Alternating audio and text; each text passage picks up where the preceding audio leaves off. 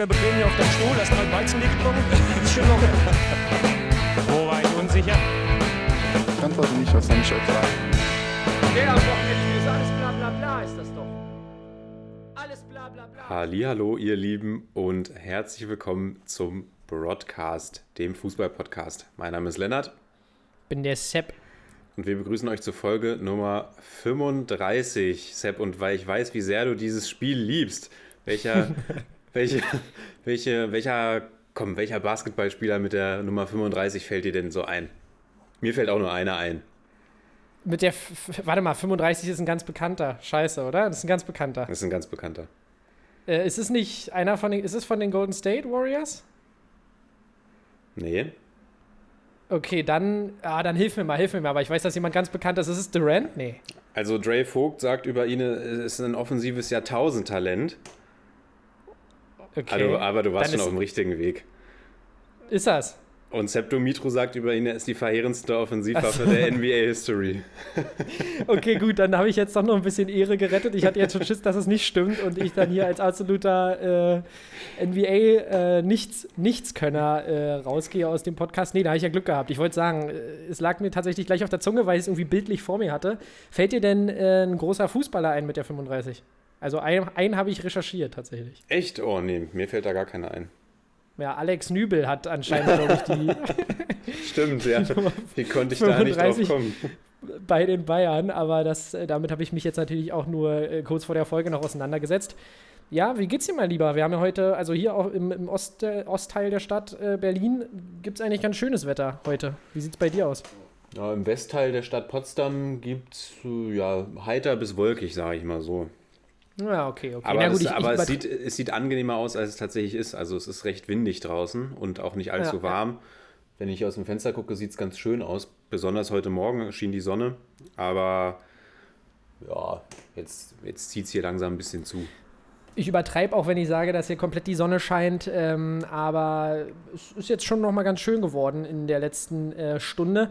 Wo nicht immer die Sonne scheint, ist in der Bundesliga, würde ich sagen. Also da äh, gibt es mittlerweile genug äh, Personen, die sich wieder ins Trainerkarussell gesetzt haben und die ein oder andere News. Und wir hören uns ja jetzt dann zwei Wochen nicht, hab ich, äh, haben wir ja mit Bedauern festgestellt tatsächlich, oder? Nächstes Wochenende fällt aus und danach äh, ist jetzt wieder Samstag äh, Fußball. Echt? Geht das Spiel geht's am Samstag erst wieder los? Ich meine, dass es irgendwie zwei Wochen waren.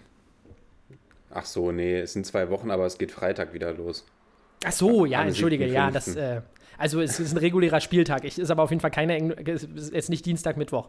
Genau, aber deswegen haben wir dazwischen natürlich ist ja noch das Hertha-Mainz-Nachholspiel. Also und vor allem, ich wollte gerade sagen, auch mit den ganzen Nachholespielen, die wir durch die ganzen äh, Corona-infizierten Mannschaften äh, haben, haben wir auch in der zweiten Liga noch das ein oder andere Nachholspiel. Also ganz ohne Fußball und auch Champions League sind wir ja sowieso nicht. Also von daher äh, gibt es schon noch genug für uns zu gucken. Naja, Aber die internationale, internationale Spiele sind ja auch in der, am nächsten Wochenende. Bloß die Bundesliga setzt ja aus, weil DFB-Pokal-Halbfinale ist. Und ist auch mal gut für die Jungs, dann können die auch mal ein bisschen durchatmen. Ganz genau, Sepp. Hast du noch was für unsere wunderschöne Einleitung oder geht's los? Nee, ich will nur sagen, dass Kevin Durant mittlerweile ja die Nummer 7 trägt und nicht mehr die, nicht mehr die 35. Deswegen kam ich nämlich auch Deswegen, in Zweifel. deswegen hast du mit den Warriors vermutlich auch gespielt, weil er da ja die 35 hatte. Genau, genau, genau. Das, ich hatte nämlich im Kopf, dass er irgendwie was anderes ja jetzt trägt, aber stimmt, die Nummer 7, naja, äh, Easy Money Sniper ähm, hat ja auf jeden Fall, äh, hat ja auch schon den, das ein oder andere Mal äh, sein Team gewechselt. Ja, genau. Das wollte ich nämlich gerade sagen. Hervorragender Basketballer, aber leider nicht allzu loyal. Und loyal Ja. sind auch nicht die Augsburger mit ihrem Trainer. Ja, jetzt ist es finally passiert. Ich, äh, und zwar am Freitag gab es ja das Spiel Augsburg gegen Köln. Damit ist ja der vergangene Spieltag gestartet. Und ähm, ja, du hast es jetzt schon angesprochen, deswegen ziehen wir es mal vielleicht vorne weg. Es war das letzte Spiel von Heiko Herrlich. Und ja, nachdem man 3 zu 0 dann in der ersten Halbzeit gegen die Kölner hinten lag, glaube ich, wurden schon die äh, Drähte heiß telefoniert in Augsburg und man hat Markus Weinzel angerufen, um äh, möglichst schnell einen Nachfolger für Heiko Herrlich zu haben. Ja, und wenn wir mal ehrlich sind, man, man hat eine absolut desolate erste Halbzeit gegen Köln, lässt sich da regelrecht ähm, abschießen, verliert äh, schon äh, an den vergangenen Spieltagen unter anderem gegen Schalke. Also die Entwicklung in Augsburg war spielerisch über die ganze Saison hinweg nicht so überragend und jetzt haben tatsächlich auch die Ergebnisse gefehlt und man ist ganz äh, unten reingerutscht. Deshalb für mich äh, sowieso die richtige Entscheidung. Ihr wisst, ich war nie der große Heiko Herrlich-Fan. Ich finde ihn als Person eigentlich ganz angenehm, aber als Coach in der Bundesliga, finde ich, hat er sich noch nicht so richtig äh, bewiesen. Ja, da musste ich jetzt natürlich mal fragen, Sepp, bist du nun endlich zufrieden? Nachdem du hier, nach jeder, nachdem du hier nach jeder Folge gegen Heiko Herrlich geschossen hast, da Brandreden gehalten hast und äh, jetzt die Augsburger ganz offensichtlich gesagt haben, der Druck wird zu hoch, wir können diesen Mann nicht Ja. mehr halten, bist du jetzt endlich zufrieden. Du hast es endlich geschafft. Meine, mein innerer Frieden ist endlich wieder hergestellt. Ich habe lange an seinem Stuhl gesägt und äh, auch schon, ich, das ging ja schon früh in der Saison los. Ich weiß gar nicht, ob ich das vor der Saison schon gesagt habe. Äh, hat sich ja so ein bisschen hier eingeschlichen. Nein, ich will auch wirklich nicht als kleiner Hater dastehen, aber ich meine einfach wirklich bloß, dass er bei seinen äh, Bundesliga-Stationen noch nicht so überzeugt hat. Damals auch in Leverkusen. Und ähm, ja, zufrieden.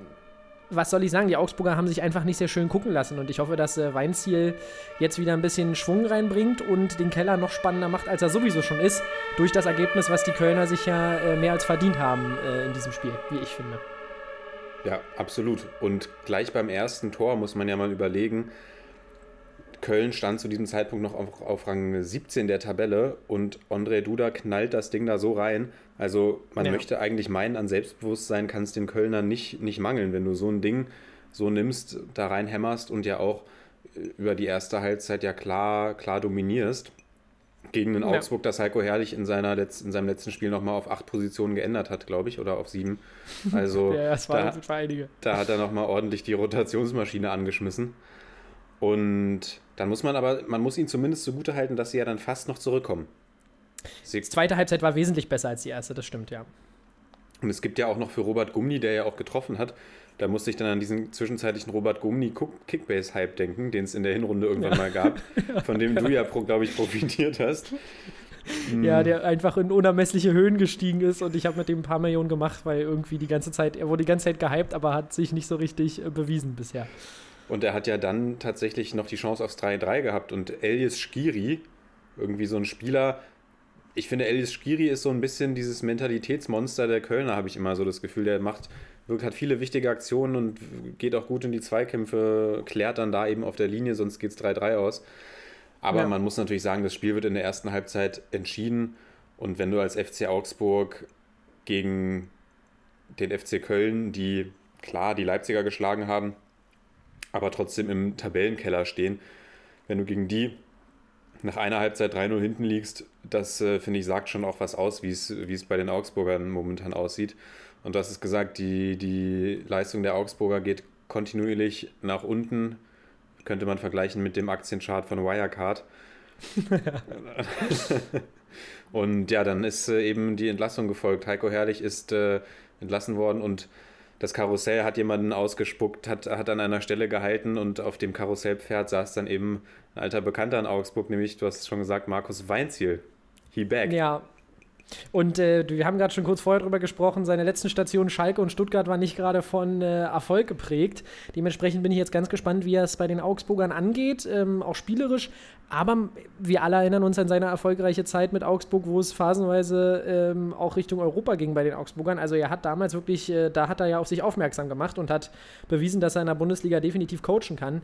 Und zurück an alter Wirkungsstätte, glaube ich, kann das tatsächlich funktionieren und ich denke auch, dass er schaffen wird, die Augsburger über, über Strich zu halten, weil man eben auch jetzt in der zweiten Halbzeit gesehen hat, dass die auf jeden Fall äh, Potenzial haben, äh, da unten oder eigentlich auch eine Mannschaft haben, die da unten definitiv mithalten kann. Man hat bloß ja die erste Halbzeit komplett verschlafen und in der Quittung war das dann einfach zu viel, äh, um, um an Heiko Herrlich ähm, festzuhalten. Bei den, ich weiß nicht, möchtest du noch was zu Weinz hier sagen oder nochmal kurz zu Köln kommen? Nee, ich möchte allgemein nochmal sagen, dass wir ja am Ende dieser Folge einen kleinen Keller-Deep Dive machen Genau. werden und dann die, die Chancen der einzelnen Teams aus unserer Sicht beleuchten werden. Deshalb Ja. Wird das nachher nochmal alles ausführlich durchgekaut, weil du gesagt hast, du denkst, du hast ja schon ein bisschen vorweggenommen, jetzt hast gesagt, du denkst, sie schaffen es, über dem Strich zu bleiben. Aber das werden wir nachher nochmal besprechen und unsere Na, dann- dann- Prognosen dann hebe ich mir das- abgeben. Dann hebe ich Genau. mir das bei den Kölnern auch noch auf, ähm, auch wenn es natürlich drei ganz wichtige Punkte waren, so viel sagen war. Und ähm, ja, tatsächlich muss ich mich an der Stelle mal ganz kurz ähm, selber rügen, denn ich habe ja gesagt, ich glaube nicht, dass Friedhelm Funkel aus dem Kader so viel rausholen kann. Allerdings, ähm, André Duda spielt jetzt nochmal äh, ganz äh, erfrischend auf, hat 13 Scorerpunkte mittlerweile, eigentlich sowas wie äh, das, das spielerische Herz der Kölner, wenn es sowas diese Saison überhaupt gab. Und äh, dementsprechend, ja, Friedhelm Funkel hat definitiv nochmal einen neuen Impuls gesetzt und der kam wirklich ähm, in aller, allerletzter Minute und man ist weiterhin noch im Kampf äh, dabei, in der Liga zu bleiben. Aber wie gesagt, später mehr dazu, würde ich sagen. Genau. Gehen wir zu zwei Teams, die damit vermutlich höchstwahrscheinlich nichts mehr zu tun haben werden. Also die Freiburger auf jeden Fall nicht und bei den Hoffenheimern gehen wir mal auch davon aus, dass sie jetzt langsam ja. das rettende Ufer erreicht haben. Das heißt, ein Spiel, in dem es quasi um nichts ging. Die Freiburger sind ja auch ja, entfernen sich ja auch immer weiter vom Kampf um die UECL. Und spätestens mit diesem 1 zu 1 gegen die Hoffenheimer sollte sich das Thema eigentlich auch erledigt, erledigt haben. Und auch von der Leistung her sahen die Freiburger mir jetzt nicht aus wie ein UECL-Kandidat. War ja doch eher eine der schwächeren Leistungen dieser Saison. Die Hoffenheimer haben stark gespielt, muss ich sagen, sehr aktiv in der ersten Hälfte, hatten einige Chancen, gehen dann durch André Kramaric in Führung, der da also im Endeffekt ist das ja sehr einfach, wie er den Ball reinköpft, aber den Laufweg fand ich davor tatsächlich hervorragend, ja, weil ja. er sich ja, er täuscht ja quasi an, dass er, dass er durch die Mitte geht und schleicht sich ja dann im Rücken des Verteidigers davon. Das äh, hat er sehr stark gemacht, finde ich.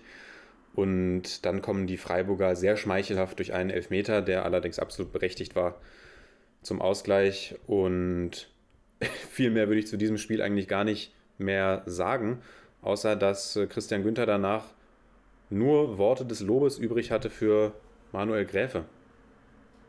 Ja, und wo es ja auch die Diskussion darüber gibt, ähm, ob, also aktuell gibt es ja sowieso diese äh, Diskussion über die Altersgrenze, die es beim DFB gibt. Ein Thema, über das man noch relativ lange ähm, sprechen könnte, aber auch Gräfe definitiv, ja, ein Schiedsrichter, wo wir gar nicht drüber reden brauchen, der macht seit Jahren einen fantastischen Job in der Bundesliga und ähm, ich finde, er hätte sich definitiv verdient, noch ein wenig weiterzumachen. Ähm, aber wie gesagt, da könnte man jetzt lange drüber sprechen. Ich finde, man sollte es kurz gesagt eher an der Leistung festmachen als an der Altersgrenze. Denn die haben ja auch sportliche Tests, die Schiris und so weiter. Eben.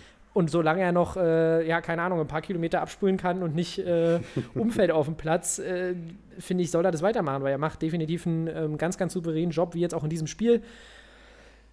Sonst hast du vollkommen recht, muss man zu dem Spiel nicht so viel sagen völlig berechtigter Elfmeter. Äh, Dimirovic wird da komplett in den Hacken getreten. Vielleicht kann man noch sagen, dass André Kramaric, finde ich, so ein bisschen eine tolle Saison unterm Radar spielt, weil er so einen kleinen Hänger hatte.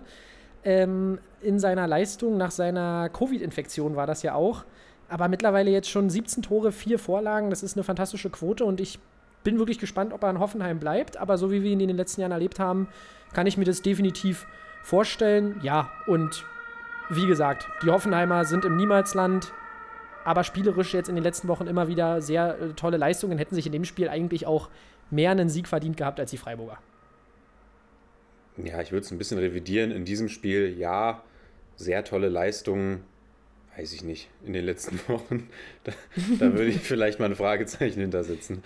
Ja, natürlich, wenn wir auf die Ergebnisse gucken, ist das jetzt nicht äh, so, dass man jetzt noch zwangsläufig gedacht hat, dass die Hoffenheimer sich in die Champions League äh, kombinieren. aber wie gesagt, ich finde, dass man, das haben wir aber schon tausendmal gesagt, brauchen wir jetzt nicht noch wie, sonst wie weit ähm, aufstellen. Ich finde das einfach, wie du es letzte Woche schon gesagt hast, ein Kader Jabek kommt zurück, bringt da definitiv nochmal Qualität rein. Grilic konnte wieder ein Stück nach vorne rücken. Also ich finde, dass die schon, man sieht einfach, dass die Mannschaft, dass in der Mannschaft was drinsteckt. Und ich hoffe wirklich, dass sie an Höhnes festhalten und nächste Saison nochmal mit äh, weniger Verletzungssorgen äh, wie die Hoffenheimer beobachten können. Aber weiter geht's, würde ich sagen. Ja, da drücke ich auch für die Daumen und würde sagen, wir gehen weiter zum Spitzenspiel, kann man ja schon so sagen. Ja, würde ich sagen. Diesen Spieltag Wolfsburg gegen Dortmund, wie hast du das gesehen? Das habe ich tatsächlich äh, als ein sehr ausgeglichenes Spiel gesehen, auch wenn, ja, und ich glaube, es wäre für die Wolfsburger auch mehr drin gewesen, wenn man nicht äh, Erling Haaland so eingeladen hätte. Riedle Baku spielt einen katastrophalen Fehlpass und wenn dann natürlich der Express äh, Erling Braut Haaland loszieht, äh, wird es ganz, ganz schwierig, ähm, dann für Castells da noch irgendwas, irgendwas zu retten. Sonst kann man ehrlich auch mal sagen, dass die, dass die Wolfsburger in meinen Augen sich eigentlich gar nicht so viel zu Schulden haben kommen lassen. Also ich weiß nicht, wie würdest du das sehen? Findest du, dass die Wolfsburger verdient als, als, ähm, als Verlierer vom Platz gegangen sind? Weil ich finde, dass sie eigentlich wieder ein sehr konstantes Spiel gemacht haben und ähm, halt leider aber nicht so die ganz zwingenden Torchancen sich äh, kreiert haben gegen die äh, Dortmunder und dass die Dortmunder halt einfach wieder mal an diesem Tag einen eiskalten Braut Haaland hatten vorne. Ja, also es geht 0 zu 2 aus. Die Dortmunder gewinnen. Doppelpack Erling Haaland. Und ich muss den Wolfsburgern schon einen kleinen Vorwurf machen, weil sie spielen ja ein Drittel des Spiels in Überzahl. Jude Bellingham geht in der Ja. 59. Minute mit Gelb-Rot vom Platz, ist damit der zweitjüngste, in der Bundes zweitjüngste Spieler in der Bundesliga-Historie, der vom Platz fliegt. Äh, Auch ein Fast-Rekord, den man unbedingt haben möchte. Und Vorbereitet, vorbereitet, der Lennart heute. Wahnsinn. ja, aber natürlich. Und ähm, sie schaffen es nicht in dieser Zeit, sich, du hast es gesagt, also hier steht in den Spielstatistiken steht 21 zu 8 Torschüsse für die Wolfsburger.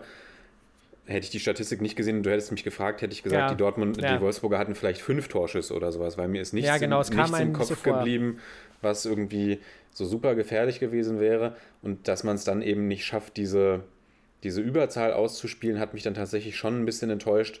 Und ja, das 2-0 ist natürlich einfach stark gespielt. Der toller Pass von Dahut und Erlinge Haaland rennt in Usain Bolt-Manier in der eigenen Hälfte los über den halben Platz, rennt allen davon und schießt das Ding dann auch noch ein.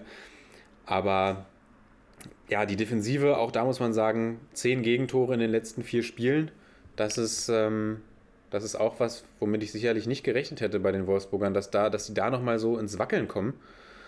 Und bin sehr gespannt auf die, auf die kommenden drei Spiele und muss ihnen dann dahingehend tatsächlich dann schon einen kleinen Vorwurf machen, dass sie es eben nicht, nicht genutzt haben, diese Überzahl, gerade auch wenn man überlegt, Mats Hummels hat nicht gespielt. Fehlt, ja. Und da hätte ich gedacht, dass sie gerade diese Kopfballpräsenz von Wout Weghorst wesentlich mehr nutzen werden. Und da haben mir die Dortmunder eigentlich im Abwehrverbund mit Lukas Piszczek übrigens sehr gut gefallen. Ja, da hast schon recht. Das muss man den, den ähm, Wolfsburgern vorhalten. Ich hatte das tatsächlich äh, gar nicht mehr so ähm, auf dem Schirm, dass sie ja tatsächlich auch in der Überzahl dann noch äh, das, das zweite Gegentor kassieren. Das muss man ihnen natürlich vorhalten. Ähm, Jude Bellingham vorher eigentlich fand ich ja mit einem mit ganz ordentlichen Spiel, dann aber sehr, sehr ähm, unglücklich, dass er dann vom Platz geht. Auch unnötig. Und da kann man jetzt natürlich den, den Wolfsburgern vorwerfen, dass sie es vielleicht äh, zu, zu schlecht gemacht haben, aber ich fand tatsächlich, dass die Dortmunder es auch, äh, wie du schon sagst, besonders in der Defensive gut gemacht haben und nach vorne dann halt tatsächlich eiskalt waren. Es war auch nicht so, dass die Dortmunder sich äh, da etliche tausend Chancen rausgespielt haben, aber einfach effizient und das gegen eine Wolfsburger Mannschaft, die eben zu, in, zu weiten Strecken in dieser Saison defensiv sehr, sehr, sehr stabil war. Aber du hast schon recht, sie haben sich ja auch in den letzten Spielen ähm, definitiv gegen die Bayern drei Tore gefangen, gegen äh, Frankfurt einige Tore gefangen. Also das ist tatsächlich so ein bisschen überraschend für mich auch gekommen. Aber da siehst du, dass, dass, da siehst du, wie schwer es ist, so eine konstante Leistung über den gesamten Verlauf einer Saison zu bringen. Und äh, dass daran die Wolfsburger jetzt auch noch mal ein bisschen zu knabbern haben. Aber sie haben sich durch ihre fantastischen Leistungen ja so ein Polster rausgespielt, ähm, dass sie definitiv eigentlich die Champions League klar machen sollten jetzt demnächst. Allerdings, wir haben jetzt noch nicht über Frankfurt gesprochen, da kommen wir erst später zu, sind die Dortmunder wieder dran an der UCL. Und das, finde ich, haben sie sich wirklich, hätte ich so nicht mehr kommen sehen. Und ich glaube, du auch nicht. Nee, ich tatsächlich auch nicht. Und Jörg Schmatke gibt sich ja auch weiterhin selbstbewusst, hat ja gesagt, ihn würde es wundern, wenn die Dortmunder diese zwei Punkte noch aufholen bei ihrem Restprogramm. Allerdings spielen beide noch gegen RB Leipzig, deswegen weiß ich jetzt gar nicht, welches Restprogramm er da gemeint hat. Beide spielen noch gegen RB Leipzig, beide spielen noch gegen Mainz und die Wolfsburger spielen noch gegen Union Berlin und die Dortmunder gegen Bayern 04 Leverkusen. Ja, auch eine absolute Wundertüte. Also da würde Ja. ich sagen, ist noch alles drin. Beide spielen noch gegen Leipzig, das ist natürlich ein Hammerprogramm. Da kann man gut Punkte liegen lassen. Und da wird es sehr spannend, die letzten drei Spieltage eben auch, weil wir die Frankfurter nicht vergessen dürfen. Die spielen da ja auch noch mit und stehen aktuell noch auf dem Champions League-Rang. Ja. Und aber du hast es gesagt, ich hätte auch nicht mehr damit gerechnet, dass die Dortmunder sich, äh, sich nochmal so fangen. Und ja, eigentlich die letzten Spiele fand ich immer, immer einen sehr, sehr guten Eindruck in der Bundesliga auch hinterlassen haben. Ja, gerade und ich muss gerade was die Offensive so angeht. Ja, definitiv, was die Offensive angeht, aber ich bin tatsächlich auch ein bisschen davon überrascht. Ähm, natürlich war nicht alles Gold in dieser Saison, aber ich finde, dass das Mittelfeld, klar, Bellingham jetzt runtergegangen in diesem Spiel, aber ich finde, dass das Mittelfeld um Dahut und Bellingham auch einen besseren Job macht, als ich es mir oft äh, oder als ich es oft gedacht hätte. Und äh, das überrascht mich dann tatsächlich in der Tat. Man hat, offensiv diese äh, eigentlich brachiale Qualität, also auch mit Jaden Sancho, der sich natürlich erstmal noch ein bisschen finden muss. Aber glaube ich, dass man da äh, natürlich nochmal ein ganz, ganz wichtiges Puzzleteil nochmal hinzugefügt äh, bekommen hat jetzt. Aber ich bin wirklich überrascht von diesen, ja, von Bellingham sowieso, aber auch davon, was äh, da Hut wieder für eine tolle Rolle eigentlich bei den Dortmundern spielt. Also das muss man wirklich mal lobend hervorheben, finde ich. Lobend hervorheben kann man auch ähm, Marvin Hitz, der sich ja abseits des Platzes mit einer Stammzellenspende ähm, tatsächlich äh, hervorgetan hat, habe ich gelesen. Äh, Chapeau dafür. Und äh, lässt sich auch wenig zu Schulden kommen. Also ein gewisser Ruhepol bei den Dortmundern und ähm, macht es auch echt solide. Nichtsdestotrotz ist für, Dort für die Dortmunder eigentlich die Champions League Pflicht. Deshalb bleibt es spannend, aber ich ähm, würde es den Dortmundern nach dieser kleinen Aufholjagd gönnen, wenn sie es noch irgendwie packen. Allerdings, glaube ich, haben wir beide auch Sympathien für Frankfurt und Wolfsburg. Also am Ende, ähm, ja, wird es spannend zu beobachten sein, äh, wer sich da positioniert. Und da werden wir auch dann noch drüber reden können bei unserer kleinen Saisonanalyse. Ja, ich glaube, perspektivisch für den deutschen Fußball wäre es natürlich besser, wenn der BVB in die Champions League einzieht, einfach weil ich dem BVB da schon mehr Chancen ausrechne. Uns als kleinen Underdog-Liebehabern wäre natürlich, wär natürlich Eintracht Frankfurt und ja. der VfL Wolfsburg recht, vor allem natürlich die Frankfurter. Ja, das definitiv, das würde ich wirklich gerne sehen. Sonst noch was zu diesem Spiel oder gehen wir weiter? Haben wir irgendwelche News übersehen? Haben wir, glaube ich, nicht. Gehen wir weiter. Gehen wir weiter. Und zwar zu einem, ja, eigentlich zu der dicken Überraschung. Die Bayern hätten Meister werden können an diesem vergangenen Wochenende. Und ich habe ein bisschen ungläubig mir angeguckt, ähm, wie es gelaufen ist. Man verliert 2 zu 1 tatsächlich äh, gegen Mainz. Und das einfach gegen eine Mainzer Mannschaft, die sowas von passioniert gekämpft hat. Bayern schlägt sich irgendwie über weite Strecken auch selbst, muss man sagen. Neuer, der von der Sonne geblendet das äh, erste Gegentor, sagen wir es mal, ja, unglücklich aussieht. Dann kassiert man das äh, 2 zu 0 nach einer Standardsituation durch Robin Quaison.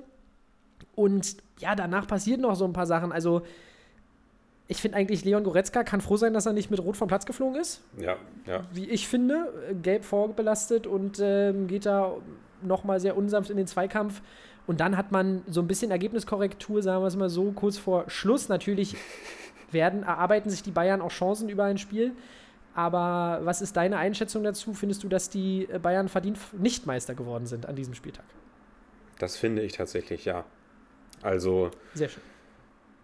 Auch da, ähnlich wie bei den Wolfsburgern, die Bayern spielen zwar nicht in Überzahl, aber gucke ich hier auf die Spieldaten, 15 zu 6 Torschüsse. Mir ist jetzt keiner wirklich in Erinnerung geblieben bei den Bayern. Da kamen einfach super wenig zwingende Aktionen nach vorne. Dann, wie gesagt, legt sich Neuer ja ganz früh das Ding selbst ins, ins äh, das Ei selbst ins Nest.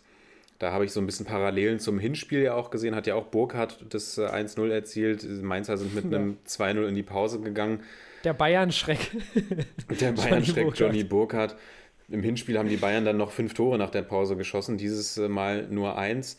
Und die Mainzer haben die Bayern einfach wirklich gut vom Tor weggehalten. Das, das 2 zu 1 oder der Anschlusstreffer zum Schluss ist ja jetzt auch kein Tor, dass die Bayern sich erzwingen, sondern da passt Alexander Hack einfach nicht auf und köpft Lewandowski das Ding in den Lauf, der dann natürlich sich so eine Chance nicht äh, nehmen lässt und zum, zu seinem 36. Saisontor auch noch spannend, ob er die 40 knackt, einschiebt.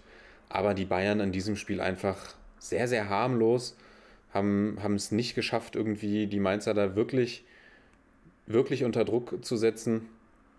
Und da muss man dann einfach sagen, Respekt an die Mainzer, Hut ab, verdienter Sieg und ich freue mich tatsächlich wirklich, weil die Mainzer machen mir gerade echt viel Freude. Und, ja, die Leistungen müssen belohnt werden eigentlich. Ja. Und genau, haben echt, haben mir echt auch, habe ich ja letzte Folge gesagt, sehr leid getan mit, mit, ihrem, mit ihrem Restprogramm und schlagen dann die Bayern. Und ja, da sieht man vielleicht, dass die Mentalität bei den Mainzern einfach möglicherweise gerade größer ist bei, als bei Bayern München. Ja, und naja, das, das, also die Mentalität, da, das, da gebe ich dir recht. Also ich glaube, dass, dass oder die Mainzer... Der, oder, der, oder der Wille zu gewinnen, sagen wir es mal so. Genau, genau. Also bei den Bayern, ich kann gar nicht so richtig erklären, woran es an diesem Tag gelegen hat. Und ich finde, da kann man eigentlich ähm, die Mentalität, du weißt, ich bin ja auch immer ein großer Fan von Körpersprache in diesem äh, Broadcast, in diesem Podcast hier. Aber ähm, ich glaube wirklich, dass der Wille bei den Mainzern aktuell sehr viel größer ist. Das ist einfach also ich habe wirklich lange sowas nicht mehr beobachten können, so eine eingeschworene Truppe. Beziehungsweise klar, es gibt oft äh, funktionierende Mannschaften auch im Fußball, aber eine Mannschaft, bei der sich der Wind so dreht und auch eine Mannschaft, bei der sich äh, bei der plötzlich so vieles funktioniert. Also auch ein Robin Quaison ähm, macht wieder Buden, also macht wieder seine Bude gegen Bayern, was auch erstmal funktionieren muss. Also viele Mechanismen greifen da ineinander. Zum Beispiel Philipp Mwene, der jetzt seit Wochen da einfach das Vertrauen bekommt und jetzt auch sich mal mit einem Scorerpunkt belohnt, äh, den äh, die Standardsituation vorbereitet oder den Standard reinbringt, sagen wir es so. Und das ist, muss einfach, wie ich gerade gesagt habe, muss einfach belohnt werden, dass die Jungs letztendlich in der Liga bleiben. Weil so einen Turnaround habe ich wirklich ähm, echt schon eine Weile nicht mehr beobachten können. Ja, Philipp Mwene, kleiner Einschub von mir übrigens, der unterbewertetste Spieler bei Kickbase. Der ist, glaube ich, seit dem, ich, der ist, glaub ich, seit dem 17. Spiel, Spieltag Stammspieler bei den Mainzern, also fast die komplette Hinrunde. Macht ja. konstant seine 60 Punkte pro Spiel eigentlich und ist immer noch beim Marktwert bei 1,1 Millionen. Tendenz sinkend, also, wo ich mich immer frage, welche, welcher nicht, Logik ja. unterliegt das bitte? Aber gut, das ist ja auch äh, komplett nebensächlich. Was ich bei den Mainzern nochmal herausheben möchte, ist der, Team, der Teamaspekt, weil ich glaube, Jean-Philippe Mateta ist äh, in der Winterpause gewechselt und ist immer noch der beste Mainzer Torschütze. Ja. Und da sieht man einfach, dass es, dass es klar, man könnte auch so argumentieren, dass die Mainzer relativ wenig Tore schießen, aber ich würde einfach mal das positiv deuten und sagen, die spielen eben als Team zusammen. Da ist irgendwie powert jeder, jeder kämpft für den anderen, jeder ja, ist in der Lage, ein Tor zu schießen. Die sind, nicht, die sind nicht abhängig von einem oder zwei Spielern, sondern da passt das Teamgefüge einfach und die arbeiten gut zusammen. Und das ist, ja, wie du da, ich will dir da kurz nochmal ähm, einfach nochmal recht geben. Weil wenn wir mal auch Danke. auf die Aufstellung, wenn wir auf die Aufstellung aus dem Spiel gegen Bremen gucken, wo man äh, mit Adam Jalai beispielsweise gestartet ist und, und Quaison und Burkhardt äh, auf der Bank saßen, beide kommen gegen die Bayern völlig äh, random in Anführungsstrichen rein und beide scoren, beide äh, opfern sich fürs Team auf und da gebe ich dir mit diesem Teamaspekt ähm, komplett recht und auch, dass beispielsweise Adam Jada letzte Woche so ein tolles Spiel macht. Also ich glaube, es funktioniert jetzt einfach in der Mannschaft und ähm, die sind einfach wirklich eine eingeschworene Truppe und dann kannst du auch die Bayern besiegen, wenn die Bayern vielleicht nicht den absolut besten Tag erwischen und du musst bis zur letzten Sekunde, Sekunde kämpfen und das haben die Mainzer definitiv gemacht und das macht wirklich ganz, ganz viel Spaß, denen ähm, zu, zuzugucken aktuell und äh, sie auch sich belohnen zu sehen, sozusagen. Ja. Sie sich Ab selbst belohnen zu sehen. Ergibt das Sinn? Versteht ihr da draußen, was ich meine? Das ist das Wichtigste. Ich glaube, nach äh, fast 35 Folgen verstehen das die meisten unserer Hörer, was du meinst. Das, ja, das, und das wirre Gequassel. das, das hoffe ich doch zumindest. Und äh, die Bayern, da gibt es ja noch, ähm, ich, ich weiß nicht, eine Sache, die wir vielleicht jetzt nicht unbedingt super breit reden müssen. Ich weiß, ich will dich jetzt nicht triggern, also keine 25 oh. Minuten jetzt über die Bayern. Aber Julian Nagelsmann hat wohl darum gebeten, ähm, den Verein zu verlassen, also RB Leipzig, und dann zu den Bayern zu gehen. Das würde ich jetzt einfach mal ein Stück weit nach vorne ziehen, ähm, weil zu den Leipzigern ähm, bei den Leipzigern hätten wir das auch noch sagen können. Aber ich finde, er wäre wirklich fantastischer Trainer für die Bayern. Er ist zwar immer noch jung und man fragt sich so ein bisschen, was danach noch kommen soll, aber vielleicht wird es ja auch eine 20 Jahre äh, Julian Nagelsmann-Ära. Wer weiß. ähm, aber es steht eben diese 25 Millionen Klausel da irgendwie im Raum und die ist natürlich fett. Ich weiß nicht, ob da das Festgeldkonto angezapft wird. Ja, also Sepp, ich muss jetzt dich natürlich zuerst mal fragen, wie dein Lerneffekt aus den ersten 34 Folgen war, weil du weißt, wenn du mir so eine Vorlage lieferst, dann musst du mit einer, dann musst du mit einer 10 Minuten Antwort von mir rechnen. Nein, ja, ich versuch's, ja, ja. ich versuch's kurz zu machen. Ich äh, halte ihn auch für einen hervorragenden Trainer, auch für einen Trainer, der bei den Bayern sicherlich einen sehr guten Job machen würde. Ich würde nachher bei den Leipzigern auch noch mal kurz drauf zu sprechen kommen. Einfach aus Bayern-Perspektive, glaube ich, ist das der richtige Mann, weil sonst ja, wer kommt sonst für die Bayern in Frage? Ich glaube, ja. ich glaube, sie haben in letzter Zeit auch eben mit äh, Trainern, die aus dem Ausland gekommen sind, wenig gute Erfahrungen gemacht. Ich glaube tatsächlich, bei den Bayern ist es auch immer, oder bei so einer stargespickten Truppe ist es, glaube ich, immer gut, wenn du auch das Ganze moderieren kannst, wenn du der Sprache mächtig bist, weil ja eben dann nicht nur diese Trainingsaspekte wichtig sind, sondern eben auch die, die Mannschaftsführung. Ja, ja. Da kann man natürlich, habe ich weiß gar nicht, ob ich es in der letzten Folge schon gesagt habe, da kann man natürlich fragen, ob solche Starspieler wie Lewandowski, Müller, Neuer jemanden wie Julian Nagelsmann ernst nehmen und respektieren. Das glaube ich aber grundsätzlich schon, sonst hätte der auch nicht Glaub in Leipzig auch, und ja. Hoffenheim solchen Erfolg gehabt, weil mit älteren Spielern hast du immer zu tun. Und da war er auch Und- noch jünger. Natürlich ist Bayern Ja. was anderes, aber ja, erzähl weiter. Und als ich das heute gelesen habe, die, die Gerüchte oder die wohl schon sehr konkreten Gerüchte, habe ich mich tatsächlich sehr gefreut, weil ich, das wäre auch mein Favorit gewesen auf die Flick-Nachfolge. Und diese 25 bis 30 Millionen, das ist natürlich hart, aber gut, da wird es jetzt in die Verhandlungen gehen. Und wenn man das zahlt, ist das schon, wäre das schon ein Brett. Aber ich glaube nicht, dass die Bayern so viel zahlen werden. Ich denke, sie werden natürlich was zahlen, ganz klar. Und ich vermute, es wird auch teurer werden als Adi Hütter, die 7,5 Millionen. Aber Ja, ich glaube ich. nicht, dass es 30 Millionen werden. Aber da spielen halt auch viele Faktoren mit rein. Was macht der DFB jetzt in puncto Flick? Das ist ja jetzt, äh, wir gehen davon aus, dass Hansi Flick DFB-Trainer, Nationaltrainer wird. Und der DFB Ja. sagt, er zahlt als gemeinnütziger, gemeinnütziger Verbund keine Ablösen. Ja gut, die Ja. Bayern werden jetzt auch nicht sagen, wir sind die Wohlfahrt und schenken euch Hansi Flick. Also Wir das, geben äh, nicht, wir nehmen nur. Das, äh, das, wird, das wird eine spannende Zeit und deswegen sage ich, halte ich mich kurz und ich würde sagen, wir sprechen da nochmal drüber, wenn das alles so ein bisschen mehr Konturen noch angenommen hat. Aber bei den Leipzigern nachher würde ich auch nochmal kurz ein Wort dazu verlieren. Genau, dann können wir uns nochmal die Leipziger Perspektive angucken. Ich glaube aber tatsächlich auch, dass diese 25 Millionen, das wäre schon extremst heftig, aber die, den Move, also ich verstehe, dass Nagelsmann dahin will, ich verstehe, dass Bayern ihn haben will und sehe auch ehrlich gesagt keinen anderen logischen Kandidaten, ehrlich gesagt, weil deutschsprachiger Trainer, ich glaube, da legt man bei Bayern wirklich Wert, Wert drauf und äh, Nagelsmann hat, glaube ich, auch ein super Standing bei den Spielern. Ich glaube wirklich, dass der, äh, wenn man sich anguckt, was die da taktisch bei Leipzig abziehen, ähm, auf verschiedensten Positionen variieren, ähm, da bin ich ganz gespannt, ob das bei Bayern, ob das bei Bayern auch so läuft, ob er da nicht ein bisschen Gegenwind bekommt, vielleicht auch äh, von der Führungsriege, aber sobald es funktioniert, glaube ich, ja, würde ich einfach gerne sehen, wie er auf aller, allerhöchstem Niveau dieses Coaching umsetzt. So, kommen wir mal zum nächsten, äh, zur nächsten Paarung vom vergangenen Wochenende und das, ähm, ja, übernehme ich doch mal ganz schnell. Ähm, also zumindest die Spielzusammenfassung.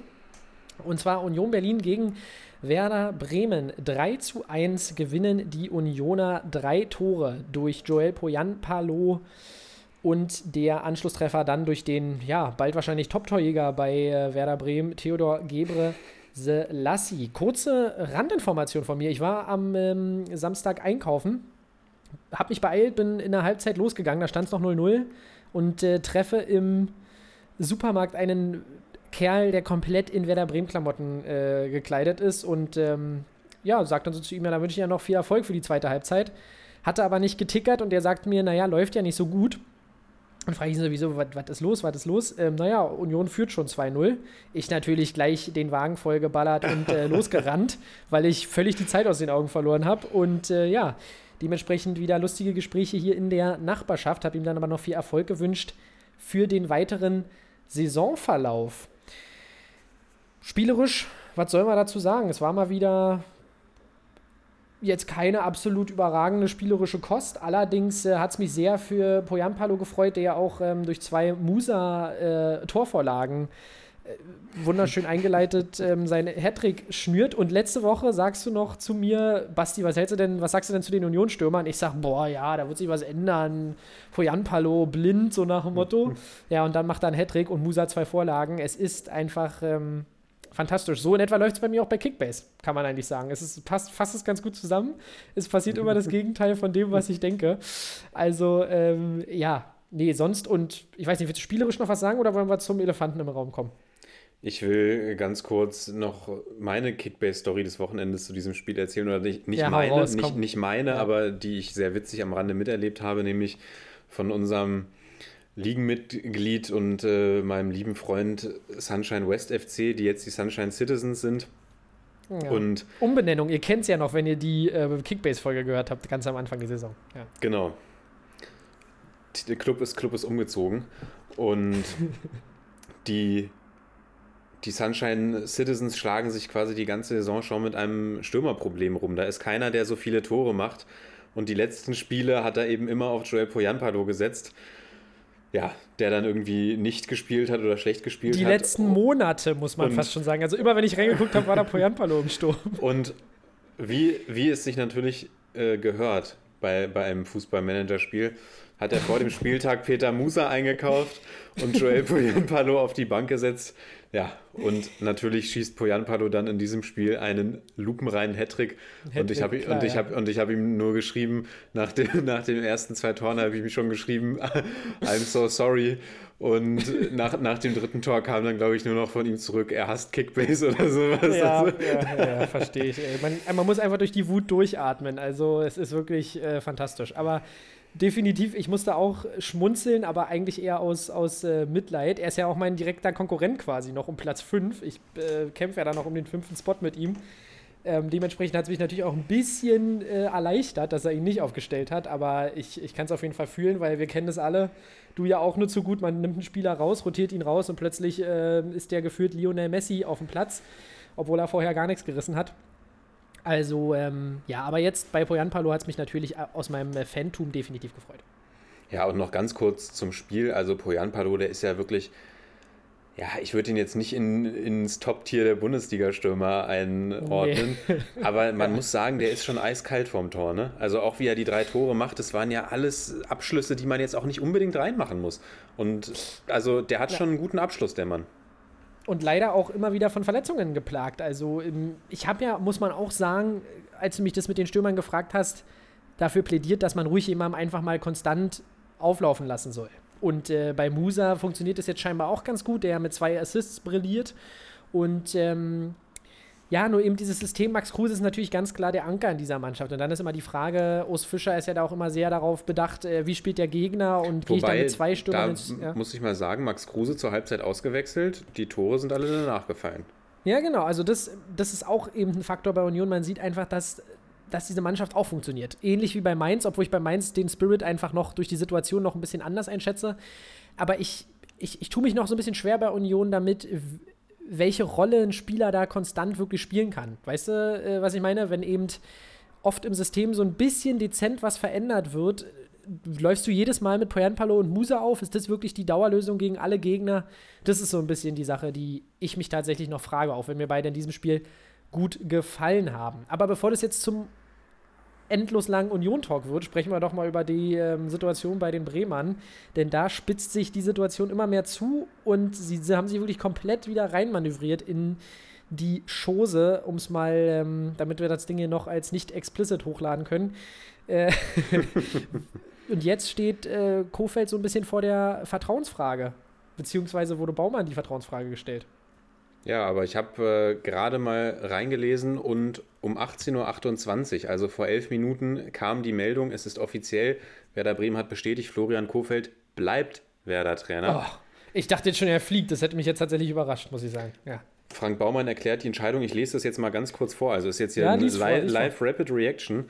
Frank. Frank, Frank Baumann erklärt, wir sehen Florian und die Mannschaft in der Verantwortung, bereits im Pokal gegen Leipzig am, am Freitag eine deutliche Reaktion zu zeigen und die Trendwende mit Blick auf die letzten Bundesligaspiele zu schaffen. Okay. Weiter geht's. Florians Qualitäten als Trainer, sein Wille, die Aufgabe anzugehen und das absolut intakte Verhältnis zwischen Florian, der Mannschaft und dem kom kompletten Staff sind außerdem Gründe für die Weiterbeschäftigung des Coaches. Also Werder Bremen hält an Florian Kofeld fest. Ich habe nicht damit gerechnet, dass wir da heute noch ein Statement zu abgeben können. Finde ich jetzt allerdings sehr schön. Und was ist deine Meinung dazu? Also, ich habe gerade schon gesagt, mich hätte es tatsächlich sehr überrascht, wenn sie ihn jetzt äh, heute rausgeschmissen hätten oder noch in den kommenden Tagen. Ähm, es ist natürlich spielerisch, wie gesagt, bei Bremen offensiv sehr viel schwere Kost gewesen in dieser Saison. Defensiv haben sie mir aber oft gut gefallen und wir haben ja lange auch über die Bremer gesprochen als eine Mannschaft, die die Saison beruhigt zu Ende spielen wird und über das ein oder andere Unentschieden und mal vielleicht auch mal einen Sieg gegen kleinere Gegner stolpern wird. Und dann haben sie jetzt natürlich extrem gelitten unter diesen schweren Gegnern, die sie hatten und unter dem schweren Programm. Aber gerade gegen Mainz hätte ich, wär, wären Punkte Pflicht gewesen.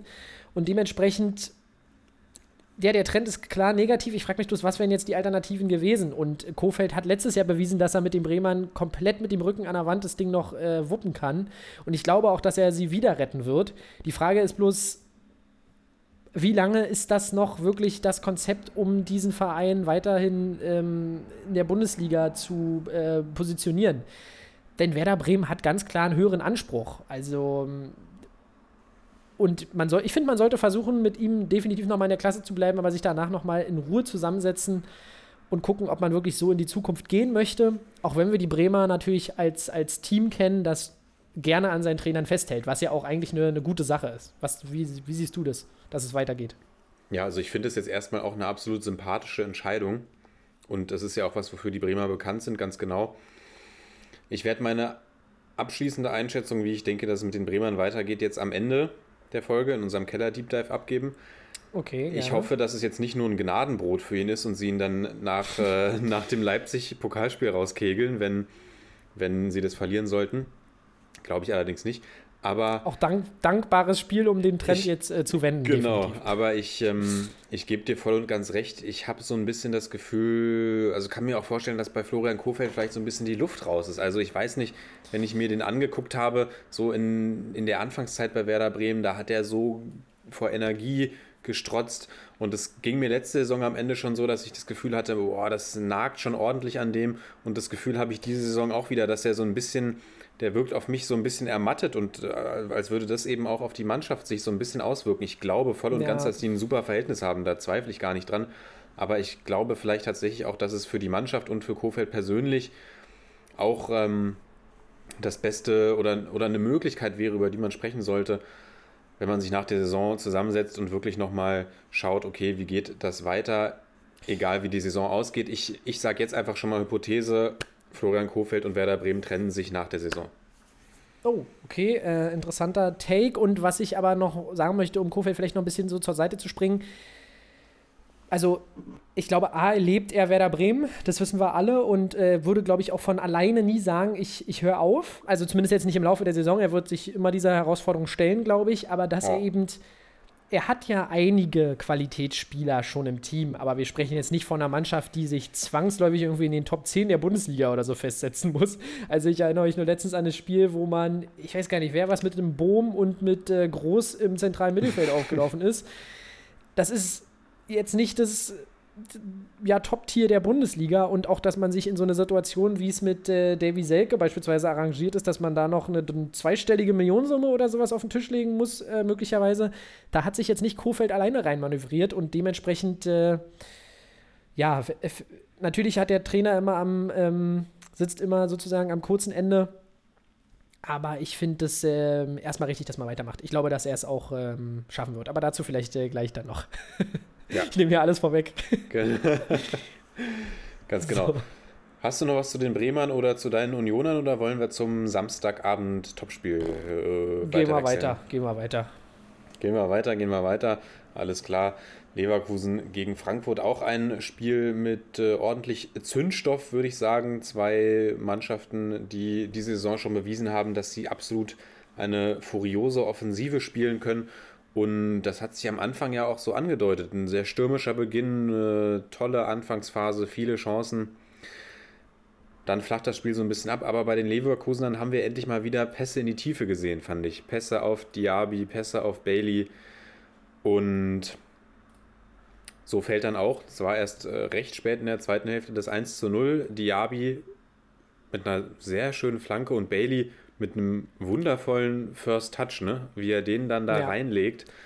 Also echt äh, ganz stark, sehr gefühlvoll. Lukas Alario kommt dann rein, macht äh, auch mit einem schönen Lupfer das 2 zu 0.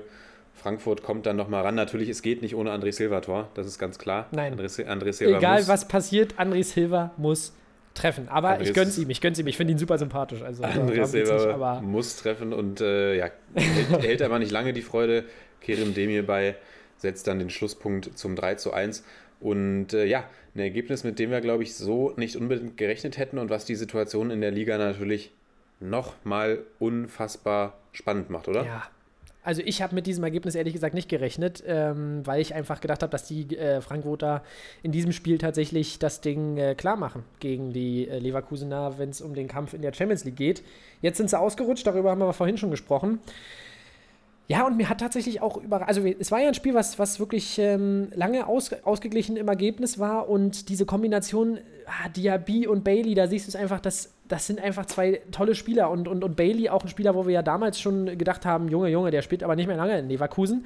Dann ist das so ein bisschen abgeebbt und diese Saison ist aber wirklich wieder gut. Ich meine, er hat jetzt äh, neun Tore, neun Vorlagen in der Kategorie und ja, tatsächlich, wen ich auch noch hervorheben möchte und auch zu deiner, wahrscheinlich zu deinem Leiden, ist äh, Ezequiel Palacios, der mit einer 89-prozentigen Passquote und äh, 12 gewonnenen Zweikämpfen definitiv hervorgetreten ist äh, bei seinen Leverkusenern.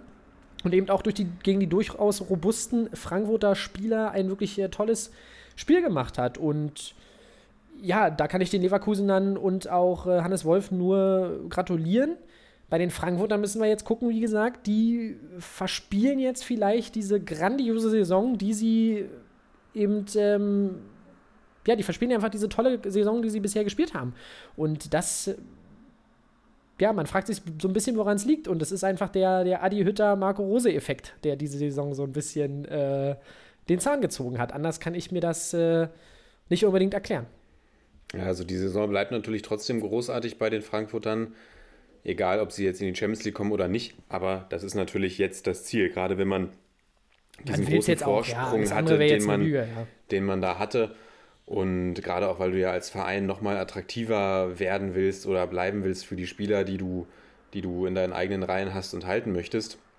Und das Restprogramm der Frankfurter gibt ja auch eigentlich eine Menge her. Man spielt noch gegen Mainz, gegen Schalke und gegen Freiburg. Also es ist eigentlich alles möglich dazu hat, äh, Wolfs äh, hat Dortmund eben noch Leipzig vor der Brust. Also man, ich würde die Chancen auf 50-50 momentan so taxieren. Es ist super spannend, ja, bis zur letzten Sekunde wahrscheinlich. Weil ich würde den Frankfurtern in diesem Spiel jetzt gar nicht mal das war jetzt nicht so eine Leistung wie gegen die Gladbacher beispielsweise, sondern und wie gesagt, es war lange, es stand lange 0-0. Es stand lange 0-0. Die Frankfurter hatten Chancen auch, haben auch gut offensiv nach vorne gespielt, wie ich finde. Und Leverkusen hat es dann einfach nochmal ein bisschen besser gespielt. Also da muss man auch wirklich die Leverkusen dann nochmal lobend hervorheben, dass sie da wirklich so ein bisschen ihre, ihre alten Offensivkräfte zurückgefunden haben. Und ja, bei den Frankfurtern wirklich hoffe ich, dass es eben nicht der, der Hütter-Rose-Effekt ist, sondern dass das jetzt irgendwie einfach man gegen einen an, an diesem Tag stärkeren Gegner verloren hat und sich da jetzt nochmal fängt die letzten Wochen. Ich kann mir vorstellen, dass die, dass die zwei Wochen Pause den Frankfurtern jetzt gut tun werden tatsächlich. Und ja. zu, zu Leon Bailey will ich noch sagen, ja, eigentlich echt ein super äh, toller Fußballer und auch über die Saison mit vielen starken Leistungen, aber auch in dieser Saison eben auch wieder so Spiele oder, oder Zeitabschnitte, in denen er dann komplett abtaucht. Und das ist ja. das, was ihm, glaube ich, noch so ein bisschen fehlt. Wirklich diese Konstanz, um zu sagen, weil dann werden wir ihn sicherlich auch nicht mehr bei Leverkusen sehen. Aber er muss eben das auch mal bestätigen, diese Leistung. Und das wünsche ich mir von Leon Bailey tatsächlich, dass er wirklich mal so eine Saison oder auch mal anderthalb, zwei Saisons konstant dieses starke Level halten kann, wie er es ja, ähm, ja, ja. in seiner Breakout-Saison gespielt hat, wie er es auch im Verlauf dieser Saison schon sehr häufig gezeigt hat, weil wie gesagt, ich glaube, er hat 18, 17 oder 18 Scorerpunkte. Das ist eine absolut starke Leistung. Ja, definitiv. Und wir dürfen auch nicht ver äh, vergessen, äh, Diaby ist ja auch erst reingekommen. Gestartet ist mal mit Karim Bellarabi. Ich finde, es ist ja nicht so, als hätte ähm, Peter Bosch damals gar nichts äh, probiert, aber auch Hannes Wolf äh, stellt jetzt wieder mal um auf eine Viererkette. Also ich habe das Gefühl, da ist so ein bisschen mehr äh, Variabilität ins Spiel gekommen und die Spieler ähm, haben zumindest in diesem Spiel ähm, definitiv den, den den Plan ganz gut äh, umgesetzt von, von Hannes Wolf, scheinbar. Und jetzt kann man bei Leverkusen wirklich nur hoffen, dass sie, sie ja zumindest jetzt diesen Europapokalplatz, den sie da haben, festzonen. Und ich denke, was sagst du dazu? Glaubst du, das wird was? Oder meinst du, die lassen sich noch abfangen? Ich glaube, eigentlich dürften sie sich das nicht mehr nehmen lassen, wenn man nach hinten schaut, oder? Nee, ich glaube auch, das äh, zurren sie fest, bin ich, äh, bin ich auch der Meinung. Dann kommen wir doch zu den Roten Bullen, mein Lieber, oder? Ja, kommen wir zu den Roten Bullen. Und zum Spiel an sich braucht ja, man eigentlich gar nicht sagen. so viel zu sagen. Ne? Stuttgart nimmt ja, sich. Ahmada Stuttgart nimmt sich selbst nimmt sich, aus dem Spiel. Genau, Stuttgart nimmt sich selbst aus dem Spiel in der 14. Minute und äh, dann ist es eigentlich nur noch ein Spiel auf ein Tor. Hat mich so ein bisschen erinnert an, ich glaube, einmal berühren oder sowas heißt das Spiel. Oder halt, oder halt einfach, so ein, einfach so ein klassisches Spiel auf ein Tor. Die Stuttgarter Spieler standen da noch so ein bisschen als Accessoires gefühlt rum auf dem Platz, aber ja, genau. Leipzig hat. äh, Wollten gar nichts anderes mehr als irgendwie noch den Kasten sauber halten, was ja auch Gregor Kobel fantastisch gemacht hat. Ja, mit äh, neun Saves und davon acht in der Box. Also das ist schon. Und wirklich auch was für Leistung. Saves. Also Ja. ich erinnere mich da echt an drei, vier Paraden. Auch gerade diese eine Chance, Doppelchance, Dani Olmo. Ich weiß gar nicht, wer es in der ersten Halbzeit war, der da auch sehr stark absch abschließt und äh, Kobel hält den Ball. Also Kobel wirklich jemand, der echt auch diese Saison eigentlich konstant auf einem unfassbar hohen Niveau pariert. Und bei dem ja auch schon jetzt Stimmen nach diesem Spiel laut geworden sind, dass äh, wir den sicherlich nochmal bei einem anderen Verein als dem VfB Stuttgart sehen werden. Also Gregor Kobel wirklich, Bei jedem Stuttgart-Spieler flüstere ich das ins Mikrofon. ja. Sorry, Genau. weiter geht's. Genau. Und wie du gesagt hast, die Tore fallen in der zweiten Halbzeit dann ganz früh. Die, die Erlösung durch Haidara mit dem Powerkopfball, also wie er das Ding Ja. rein, reinköpft, echt, echt stark. Und dann ein Elfmeter von Emil Forsberg. Mister, ich bin hier noch nicht fertig. Bei den Leipzigern mal wieder, ja, einfach, einfach eine souveräne Leistung, wobei man da sagen muss, die Stuttgarter nehmen sich eben selbst aus dem Spiel und haben dann Ja, ja. keinerlei Chance. Also wirklich, ab der 15. Minute war klar, RB Leipzig gewinnt dieses Spiel. Ja, da brauchen wir wirklich nicht so viel drum rumreden. Also die, die Leipziger definitiv die, die bessere Mannschaft. Wie gesagt, Kobel hat mich so ein bisschen erinnert an so ein gutes altes FIFA-Karrieremodus-Spiel, wo man den Ball einfach nicht in den Kasten kriegt, weil der Torwart irgendwie auf, auf, äh, auf äh, Energy Drink ge, gepumpt ist sozusagen. Und äh, ja, sonst brauchen wir da über das Spielerische nicht mehr so viel sprechen. Und dann kommen wir doch mal zu deiner Sicht auf ähm, den möglichen Wechsel von Nagelsmann ähm, aus Leipziger Perspektive. Was ist heute los? Ich fange mal einen Satz an und dann vergesse ich, wie ich ihn angefangen habe. Meine Güte. Was sagst du zu, zur Leipziger Perspektive? Naja, ich würde da noch die zweite Personalie ansprechen, denn auch Sportdirektor Ja. Markus Krösche wird ja die Leipziger verlassen nach der Saison. Vertrag wird in beiderseitigem Einvernehmen aufgelöst. Und damit verlassen natürlich dann mit Nagelsmann ja höchstwahrscheinlich zwei Personen, die Leipziger, die ja schon durchaus auch prägend waren in den letzten Jahren. Also Krösche hat auch, finde ich, eine sehr, sehr gute Arbeit gel geleistet. Hat sich ja dann, glaube ich, so wie ich es jetzt verstanden habe, nicht mehr ganz wohl gefühlt, wertgeschätzt gefühlt, weil eben seine Kompetenzen auch auf andere Schultern verteilt worden sind und wohl ab jetzt auch weiter verteilt werden sollen. Also der Vertrag wird zum Saisonende aufgelöst, aber er wird wohl nicht mehr allzu sehr, soll nicht mehr allzu sehr eingebunden werden. Jetzt, äh, ja, was ich grundsätzlich auch also verstehe, dass er jetzt nicht mehr den Kader für die nächste Saison plant, ist natürlich genau die Frage, wie man da jetzt auseinandergeht. Aber die Leipziger stehen damit natürlich vor einem Umbruch. Auf der Ja. Trainerposition, ja, also ich würde mal sagen, wir gehen stark davon aus, dass Julian Nagelsmann zu den Bayern wechselt. Und da hat man natürlich sicherlich damit gerechnet, dass, dass Julian Nagelsmann etwas länger bei den äh, Leipzigern möglicherweise Coach ist. Aber auch da gibt es ja schon den nächsten im, im RB-internen Stall, der mit den Hufen scharrt. Äh, Je Jesse Marsch äh, sagt ja schon quasi bei jeder Trainerentlassung in der Bundesliga, die wir mitbekommen, dass er sich gerne mal in der Bundesliga beweisen würde. Und ja, das ist ja, finde ich, ähm, finde ich dann fast die logische Konsequenz. Äh, hat ja auch schon mal bei, äh, war ja glaube ich bei Ralf Rangnick als Co-Trainer, oder? Jesse Marsch Ja, ja. bei den Leipzigern hat ja also, also hat ja, er hat nicht nur RB-Stallgeruch, er hat sogar Leipzig-Stallgeruch. Und das wäre für mich dann die logische Wahl. Ja, die Position des Sportdirektors ist natürlich interessant, ob man es eben intern äh, vergibt oder ob man da nochmal jemand externes holt. Aber Rangnick damit, kehrt zurück. Wird überall ins Gespräch gebracht und geht zurück zu Leipzig. Das wäre auch feierlich. Nee, aber wen hast du auf der, auf der Karte? ich habe noch niemanden auf der Karte. Und damit haben wir tatsächlich, es bleibt nämlich spannend, muss ich nämlich auch sagen. Ich habe da auch keinen Kandidaten im Kopf. Und wenn wir jetzt auf die, auf die, gehen wir mal davon aus, die Frankfurter schaffen es in den Top 4 zu bleiben oder kommen noch in die Top 5, sagen wir es mal so. Haben wir zwei Teams, äh, wo es so einen großen Umbruch geben wird in den äh, Top 5 oder Top 4 der Bundesliga. Und das äh, ist wirklich ganz, ganz spannend, ob man dann es schafft, eben in so einer Saison mit so einer großen Belastung in der Liga mitzuhalten, in der Champions League mitzuhalten. Ähm, und dann auch noch einen neuen Trainer oder ein neues Front Office aufzubauen. Also das ist wirklich super, super spannend bei den Frankfurtern jetzt und jetzt auch bei den Leipzigern, wenn Nagelsmann wirklich äh, geht. Ja, das stimmt. Wobei ich jetzt gerade lese, vor einer Stunde News Eintracht Frankfurt kontaktiert Jesse Marsch.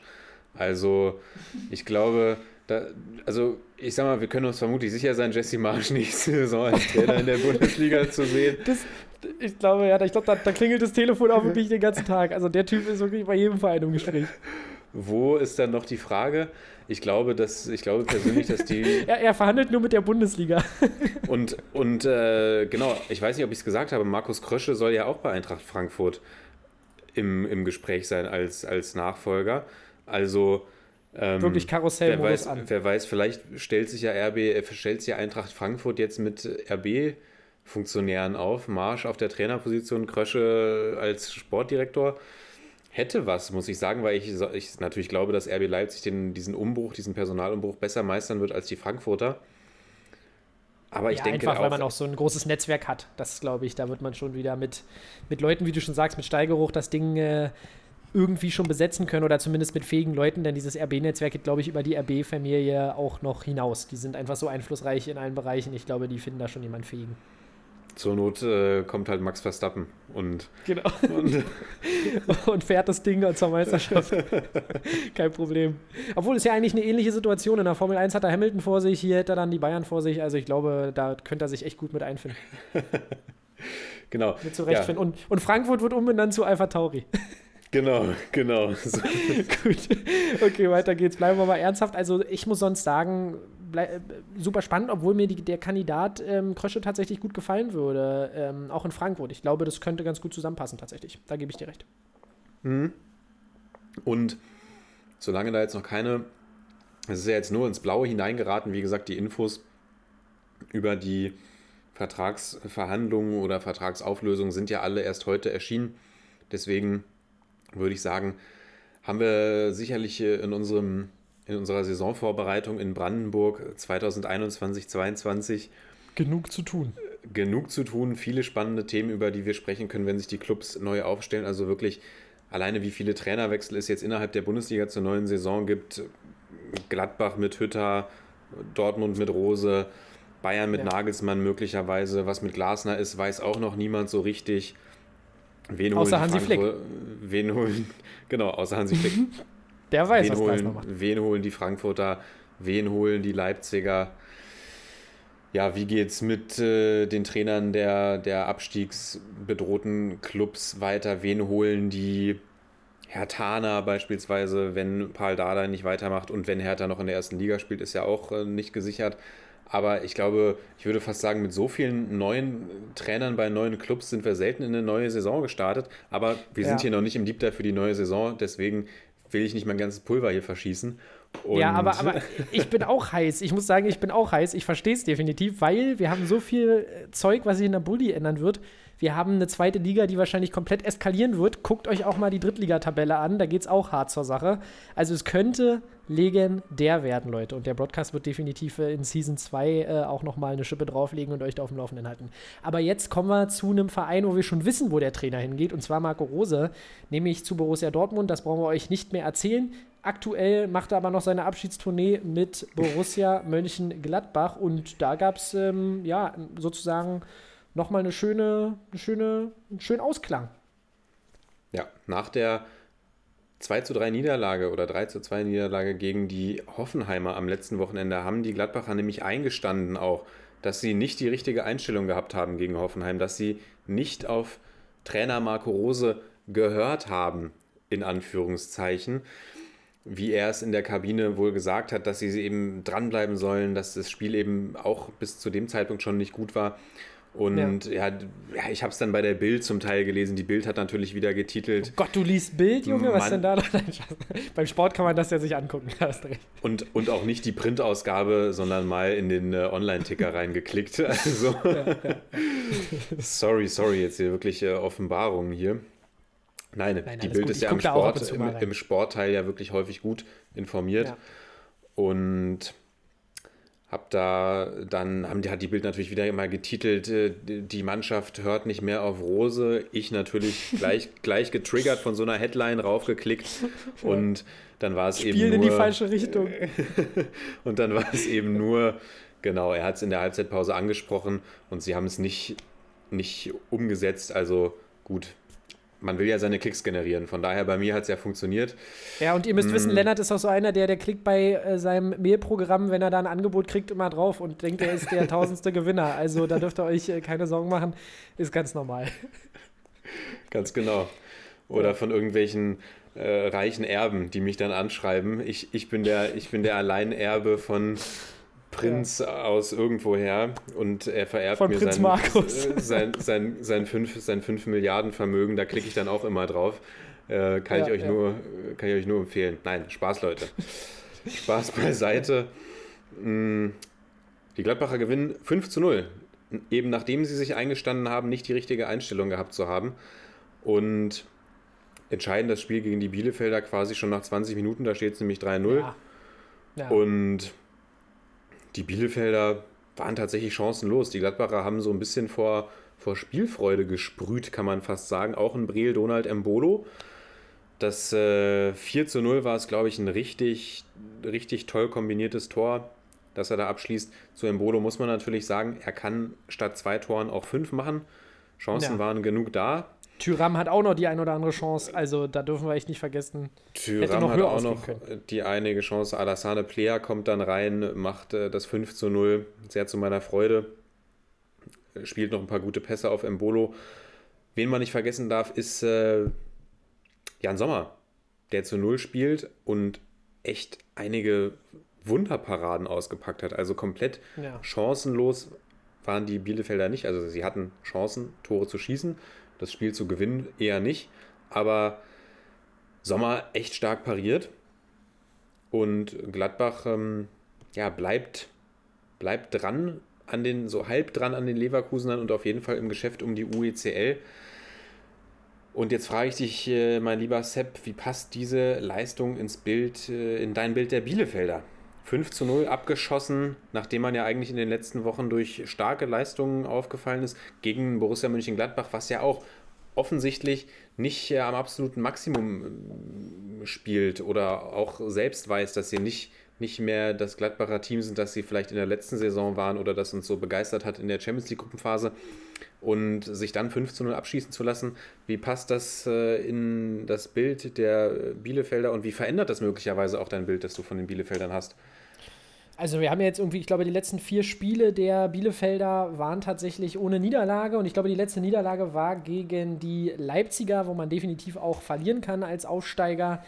Ich muss tatsächlich sagen, ich sehe es so ein bisschen als normales Ergebnis eines Aufsteigers in der ersten Bundesliga-Saison gegen ein äh, starkes Team. Und die, du hast es gerade gesagt, die, die, die Gladbacher sind vielleicht nicht an ihrem absoluten Maximum, aber sie haben an diesem Tag schon definitiv gezeigt, äh, in welche Richtung ihr Maximum geht, sagen wir es mal so, und haben sich unfassbar viele Chancen herausgearbeitet, waren ja dann auch trotzdem mit fünf Toren trotzdem genug effektiv, um dieses Spiel für sich zu entscheiden und auch hoch für sich zu entscheiden. Also ich würde das Ding ehrlich gesagt nicht zu hoch hängen, weil die Bielefelder sind, glaube ich, auch eine Mannschaft, die wissen, woran sie sind in der Bundesliga und die können es auch ganz gut einordnen, dass man als Bundesliga-Aufsteiger auch mal einen auf den Deckel kriegt.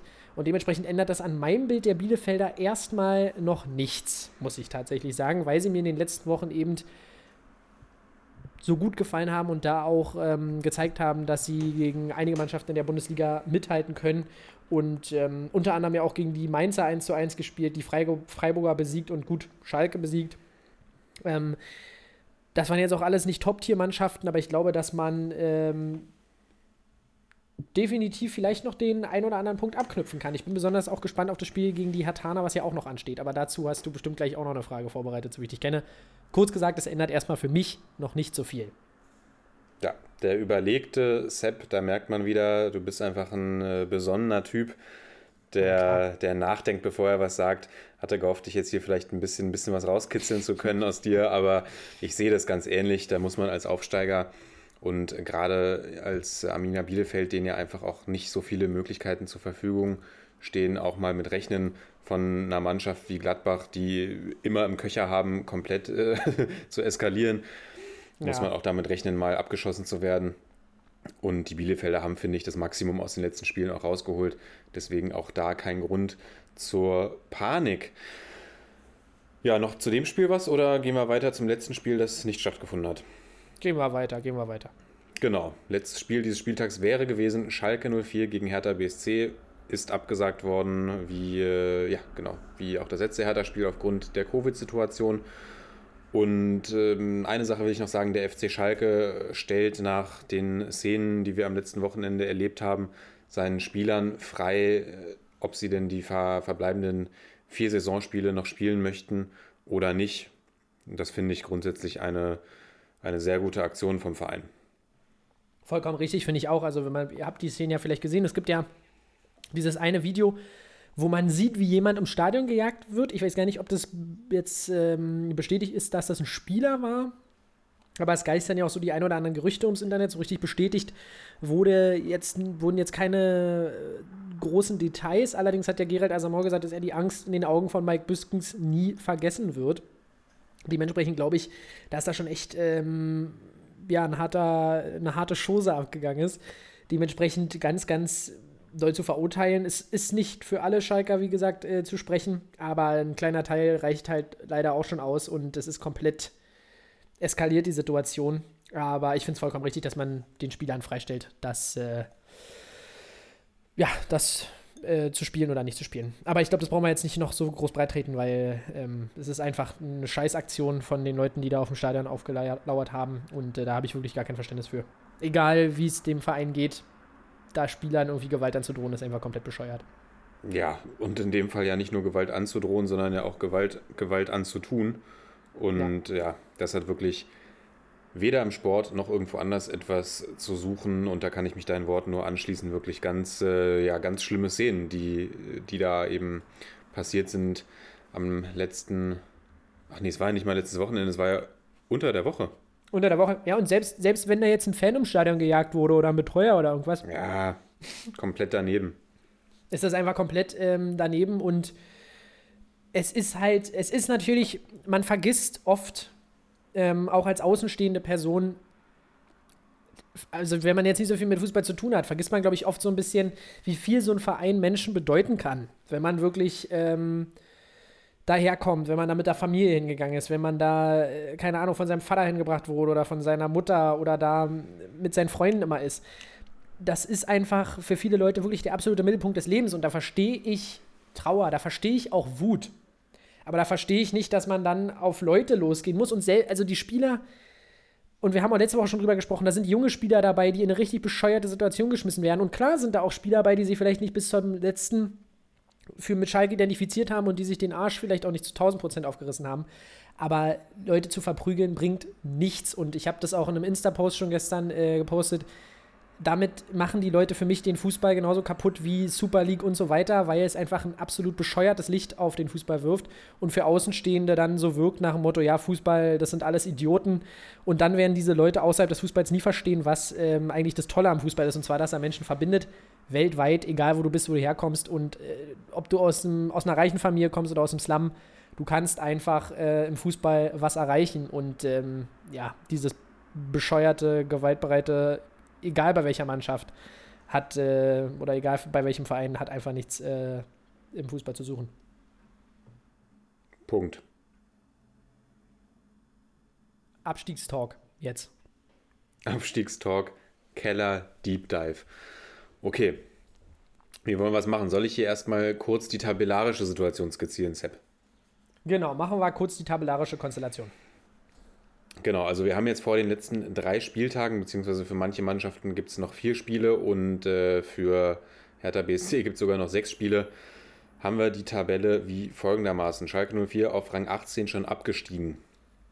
Und dann auf, äh, fangen wir mal oben an, Rang 12, Mainz 04, 34 Punkte. Mainz 04, ist das ein neuer Verein? Mainz 05. Mainz 05, sorry. Mainz 04 ist das Expansion-Team, genau. Ja. CF Augsburg kommt als nächstes. Genau. Club der Football. Nein, Genau. also Spaß beiseite. Mainz 05, Genau. äh, 34 Punkte, danach die Genau. Augsburger mit 33 Punkten. Du darfst weitermachen. Genau, vielen Dank, dass du das jetzt übernommen hast. Rang 14, Werder Bremen mit 30 Punkten. So, wie geht's weiter? Rang 15, Sepp.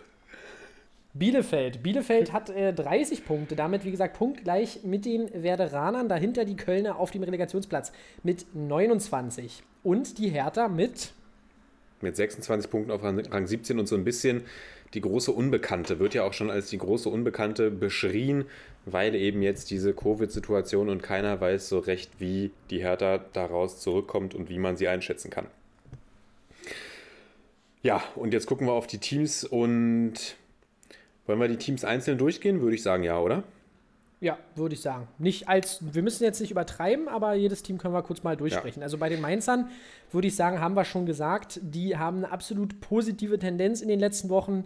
Die sind eines der besten Rückrundenteams, die haben eine tolle Teammoral, unterschiedliche Torschützen, eine tolle, ähm, ja, einfach eine gute ähm, Aufstellung in der Mannschaft und dementsprechend Kannst du ja kurz deine Meinung abgeben? Sehe ich die Mainzer, auch wenn sie, und da sagst du bestimmt auch noch was zu, ein absolut brachiales Restprogramm haben. Aber der Bayern-Sieg hat mich überzeugt, dass da definitiv noch was äh, drin ist, vielleicht sogar noch in den nächsten Spielen an Punkten. Ja, also vier Siege aus den letzten fünf Spielen, dazu ein Unentschieden. Also, das muss man sich mal überlegen, wie die Mainzer abgeliefert haben in den letzten Wochen. Restprogramm aber natürlich brachial. Da kommt das Spiel gegen Hertha und dann geht es gegen Frankfurt, gegen Dortmund, gegen Wolfsburg. Und das sind unglücklicherweise für die Mainzer, muss man sagen, nicht nur Top-Teams, sondern auch noch Top-Teams, um die es für etwas geht. Das heißt, die mhm. werden auch alle mit, ja, mit der vollen Kapelle auflaufen. Und ich habe es letzte Woche schon gesagt, ich hätte schon nicht mit dem Bayern-Sieg gerechnet. Aber ich sage, das wird nochmal richtig spannend für die Mainzer und für mich ist richtungsweisend das Spiel gegen die Hertaner. Wenn sie das gewinnen, würde ich sagen, sind sie safe. Wenn sie das verlieren, glaube ich, wird es richtig eng werden. Und ich muss sagen, dass ich in dem Spiel tatsächlich die Mainzer irgendwie auf dem Zettel habe. Ich glaube, dass das ein Spiel ist. Ich, ich weiß nicht, ob Hertha, ich kann mir nicht vorstellen, dass die Hertaner-Spieler jetzt in der, in der Quarantäne alle plötzlich so zusammengerückt sind, was sie ja definitiv auch nicht sollen. Aber ich, ich glaube, dass die Mainzer einfach mit so einem Elan in dieses Spiel kommen, dass es für die Hertha extremst schwer wird. Und ich glaube, dass die Mentalität bei den Herthanern die ganze Saison schon so ein kleines Problem ist in der Mannschaft. Und da sehe ich die Mainzer tatsächlich äh, das Ding klar machen. Hm, okay. Ja, also ich grundsätzlich glaube ich auch, dass die Mainzer über dem Strich bleiben, aber ich glaube, es kann nochmal sehr eng werden. Ich glaube fast an, na, je nachdem, wie das Hertha-Spiel ausgeht, aber ich könnte mir fast so ein, so ein Herzschlag-Finale vorstellen, dass es, ähm, dass es möglicherweise am letzten Spieltag auch entschieden wird. Okay, gehen wir weiter zu dem äh, Club de Football Augsburg. oh, das ist natürlich jetzt eine absolute Wundertüte. Wenn die Entlassung nicht gekommen wäre heute, ähm, hätte ich gesagt, das äh, wird noch mein, äh, mein, mein Call, den ich gemacht habe. Und zwar, dass die Augsburger äh, möglicherweise sogar absteigen. Ganz ehrlich, ich sag dir jetzt, äh, die Augsburger ähm, retten sich. Hast du noch ein paar Infos für mich? Ein paar Restprogrammdaten von denen? Ja, Fütter also mich. erstmal sage ich dir, die Augsburger, die letzten fünf Spiele, ein Sieg, ein Unentschieden, drei Niederlagen. Also ja. die Formkurve geht jetzt auch nicht zwingend nach oben. Darunter beispielsweise die Niederlage gegen Schalke, du hast es gesagt. Und das Restprogramm heißt Stuttgart, Bremen und Bayern.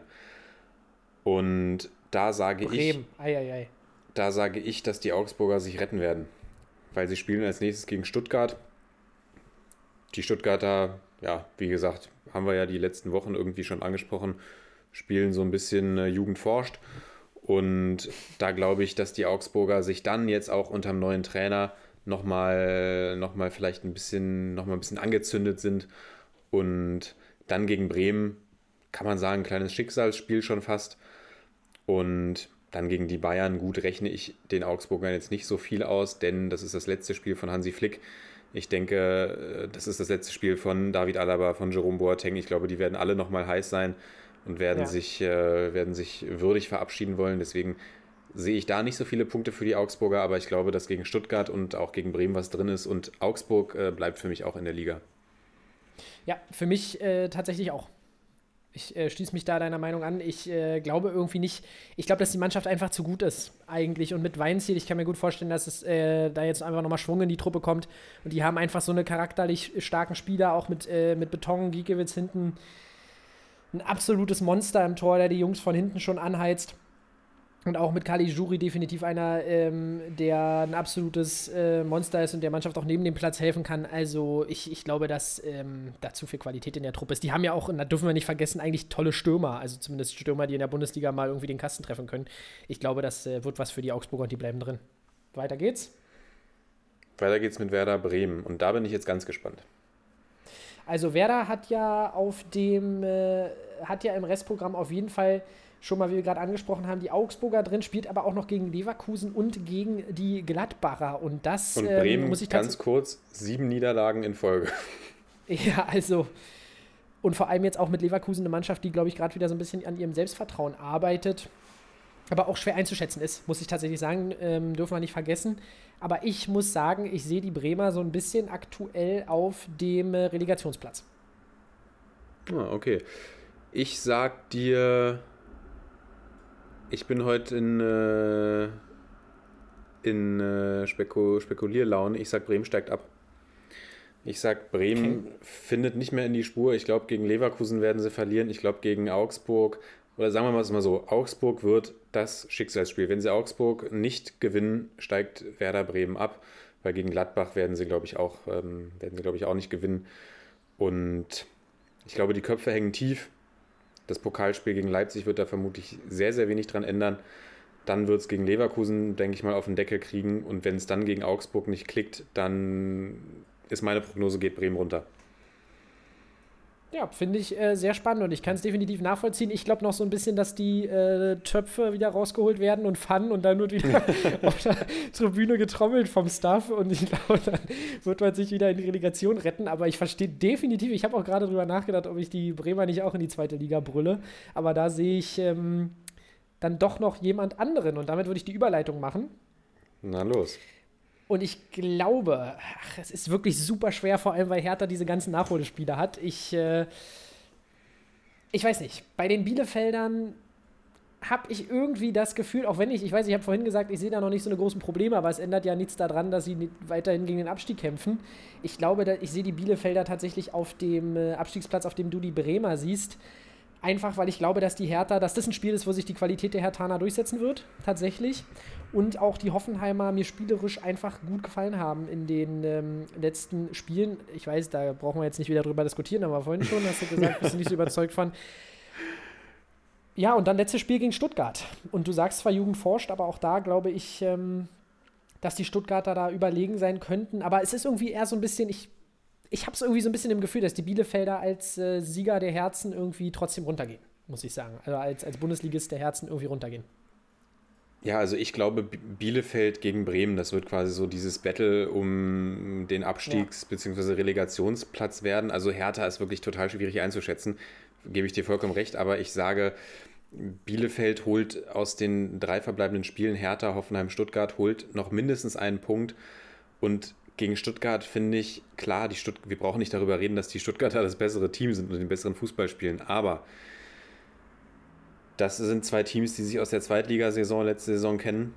Wir haben es gesehen, in der Hinrunde schon haben die Bielefelder auch die Stuttgarter geschlagen.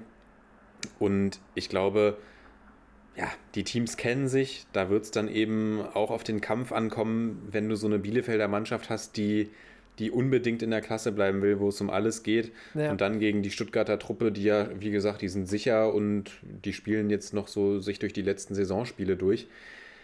Klar, vielleicht kommt ein Gonzales zurück und dann feuern die da auch ein Offensivfeuerwerk ab, aber ich habe das Gefühl, dass Bielefeld noch mindestens einen Punkt holt aus den letzten drei Spielen, wenn nicht sogar drei bis vier Punkte. Es, also es ist bei mir eine Gratwanderung zwischen Bremen und Bielefeld, aber ich sag, äh, ich sag, Bielefeld geht auf den Relegationsrang. Ähm, definitiv. Also es ist jetzt tatsächlich auch so ein bisschen Bauchgefühl. Und ähm, da die Bielefelder, wie gesagt, waren in den letzten Spielen auch nicht ähm, so, dass sie komplett irgendwie abgeschlagen, abgeschossen werden. Also klar, jetzt natürlich gegen Gladbach schon, aber davor die Spiele haben sie ja nicht gezeigt, dass sie mithalten können. Aber es ist, wie gesagt, ich, ich sehe bei den anderen Teams, zu denen wir jetzt gleich noch kommen, irgendwie ein bisschen mehr den Trend im Positiven, beispielsweise bei den Kölnern, zu denen wir ja jetzt kommen, die haben mich jetzt tatsächlich komplett überrascht. Die wären eigentlich vor äh, zwei, drei Wochen mein kompletter Kandidat gewesen, um runterzugehen. Aber dieses äh, gegen Leipzig zu gewinnen und dann jetzt auch dieses wichtige Spiel gegen Augsburg zu gewinnen und dann auch in der ersten Halbzeit ähm, tatsächlich auch relativ souverän da durchzugehen, auch wenn es am Ende natürlich nur sehr wackelig wurde, brauchen wir auch nicht drüber reden, glaube ich irgendwie, dass die Kölner sich retten werden. So auf den letzten Platz äh, oder auf den 14., 15. Platz sollten die Kölner sich schon noch vorarbeiten. Aber ähm, ja, und bei der Hertha, um es kurz vorzugreifen, sehe ich einfach die spielerische Qualität zu hoch. Und klar, es ist eine Belastung psychologisch, ähm, jetzt aus der Quarantäne zu kommen, aber wenn die sich vielleicht so ein bisschen heiß spielen, kann ich mir vorstellen, dass die da noch definitiv Punkte mitnehmen und sich dann eigentlich rausspielen. Aber es wäre natürlich ein absoluter Brocken, wenn die Herthaner noch runtergehen. Also das wäre völlig krass. Aber was ist deine Meinung zu Köln und Hertha? Ja, also Köln sehe ich auch. Also bin ich voll bei dir. Vor drei Wochen hätte ich auch gesagt, okay, Köln geht, geht safe mit runter. Jetzt, wie gesagt, zwei starke Spiele darf man jetzt auch nicht äh, zu, zu hoch loben, aber da ist eben auch das Restprogramm, bei dem ich sage, Freiburg, okay, ist was drin mhm. und dann Hertha, auch absolutes äh, Kopf-an-Kopf-Rennen und dann eben noch die Schalker, wo ich sichere drei Punkte sehe. Und sichere drei Punkte sehe ich eben weder bei Bremen noch bei Bielefeld und dazu noch ein Spiel gegen Freiburg und gegen Hertha, wo ich mir auch vorstellen kann, dass da mindestens ein Unentschieden, wenn nicht auch ein Sieg äh, bei rausspringen kann. Deswegen habe ich einfach vom, vom Gefühl her, dass, dass die Kölner jetzt gerade auch wegen diesen zwei Siegen, jetzt hat Friedhelm Funkel auch nochmal zwei Wochen Zeit, die Mannschaft nochmal ein bisschen besser kennenzulernen, da nochmal die ein bisschen mehr einzuschwören.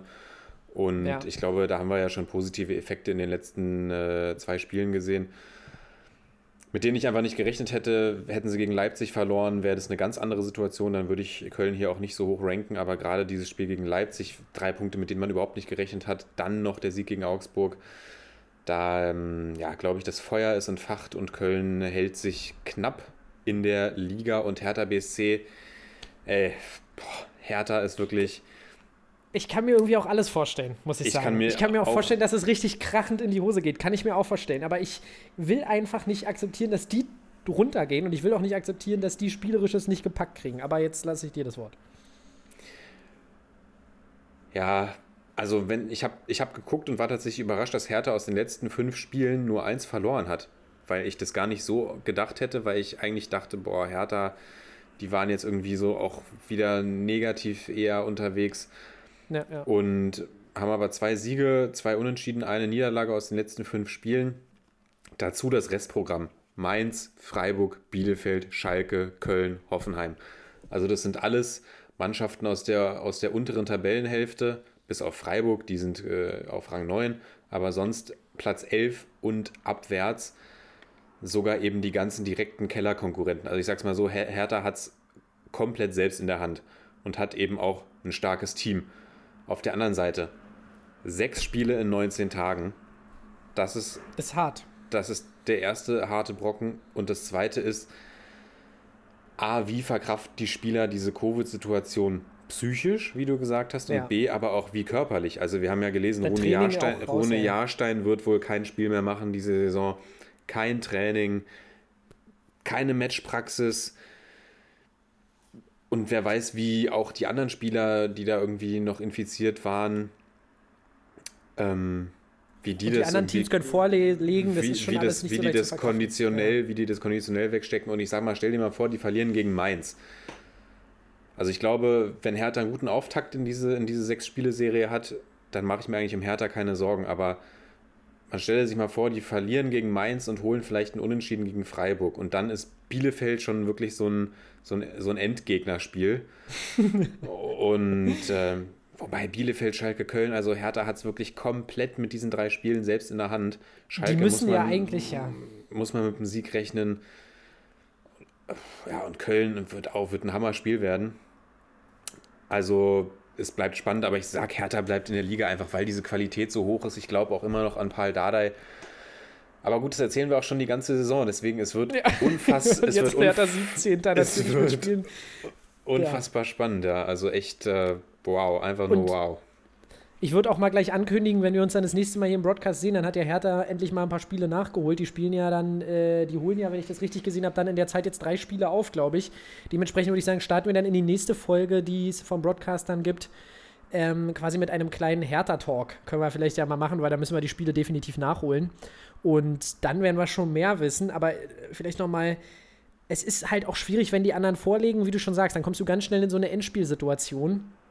Und Boah, also es, es, es ist eigentlich überhaupt nicht möglich. Also es hätte für die Hertaner wirklich nicht schlechter laufen können. Man hat sich da natürlich selber reingebracht. Man hätte es äh, schon irgendwie so regeln können, dass man zumindest im Tabellenmittelfeld gewesen wäre. Und selbst dann wäre die Saison ja nicht unbedingt so gelaufen, wie man sie sich erwartet hätte. Aber jetzt ist man da auf dem Tabellenplatz 17. Und ich, ich, nee, also wie gesagt, ich, bleib, ich äh, ändere da sowieso jetzt nichts mehr dran. Ich, ich glaube wirklich, dass die Hertaner drin bleiben. Aber es ist wirklich eine extremst bescheuerte Situation für die Hertaner. Und äh, es bleibt super spannend. Wir haben unten einen absoluten Krimi. Ich weiß gar nicht, also es ist so eng beieinander, ähm, außer natürlich Schalke, die da abgeschlagen sind. Aber es ist so eng beieinander äh, von Platz 12 bis, bis 17 immer noch durch diese Nachholspiele der Hertaner, dass wir einen absoluten Krimi haben werden bis zur letzten Minute. Aber eigentlich sag ich dir, wenn die Hertha drei, Hertha drei Spiele gewinnt, dadurch, dass es auch gegen direkte Konkurrenten ist, müssten die es eigentlich packen. Ja, die können eigentlich auch drei Dinger verlieren. Aber gut, ist natürlich auch, nee, die Frage ist natürlich, wenn es ist ja auch direkte Konkurrenten. Also mhm. es ist wirklich komplett, es ist wirklich komplett schwer vorauszusagen, aber ich glaube wirklich, dass die Hertha das schaffen wird. also Qualität. ich sag mal so, ich glaube, wenn sie gegen Bielefeld, gegen Schalke und Köln gewinnen, dann werden sie es schaffen.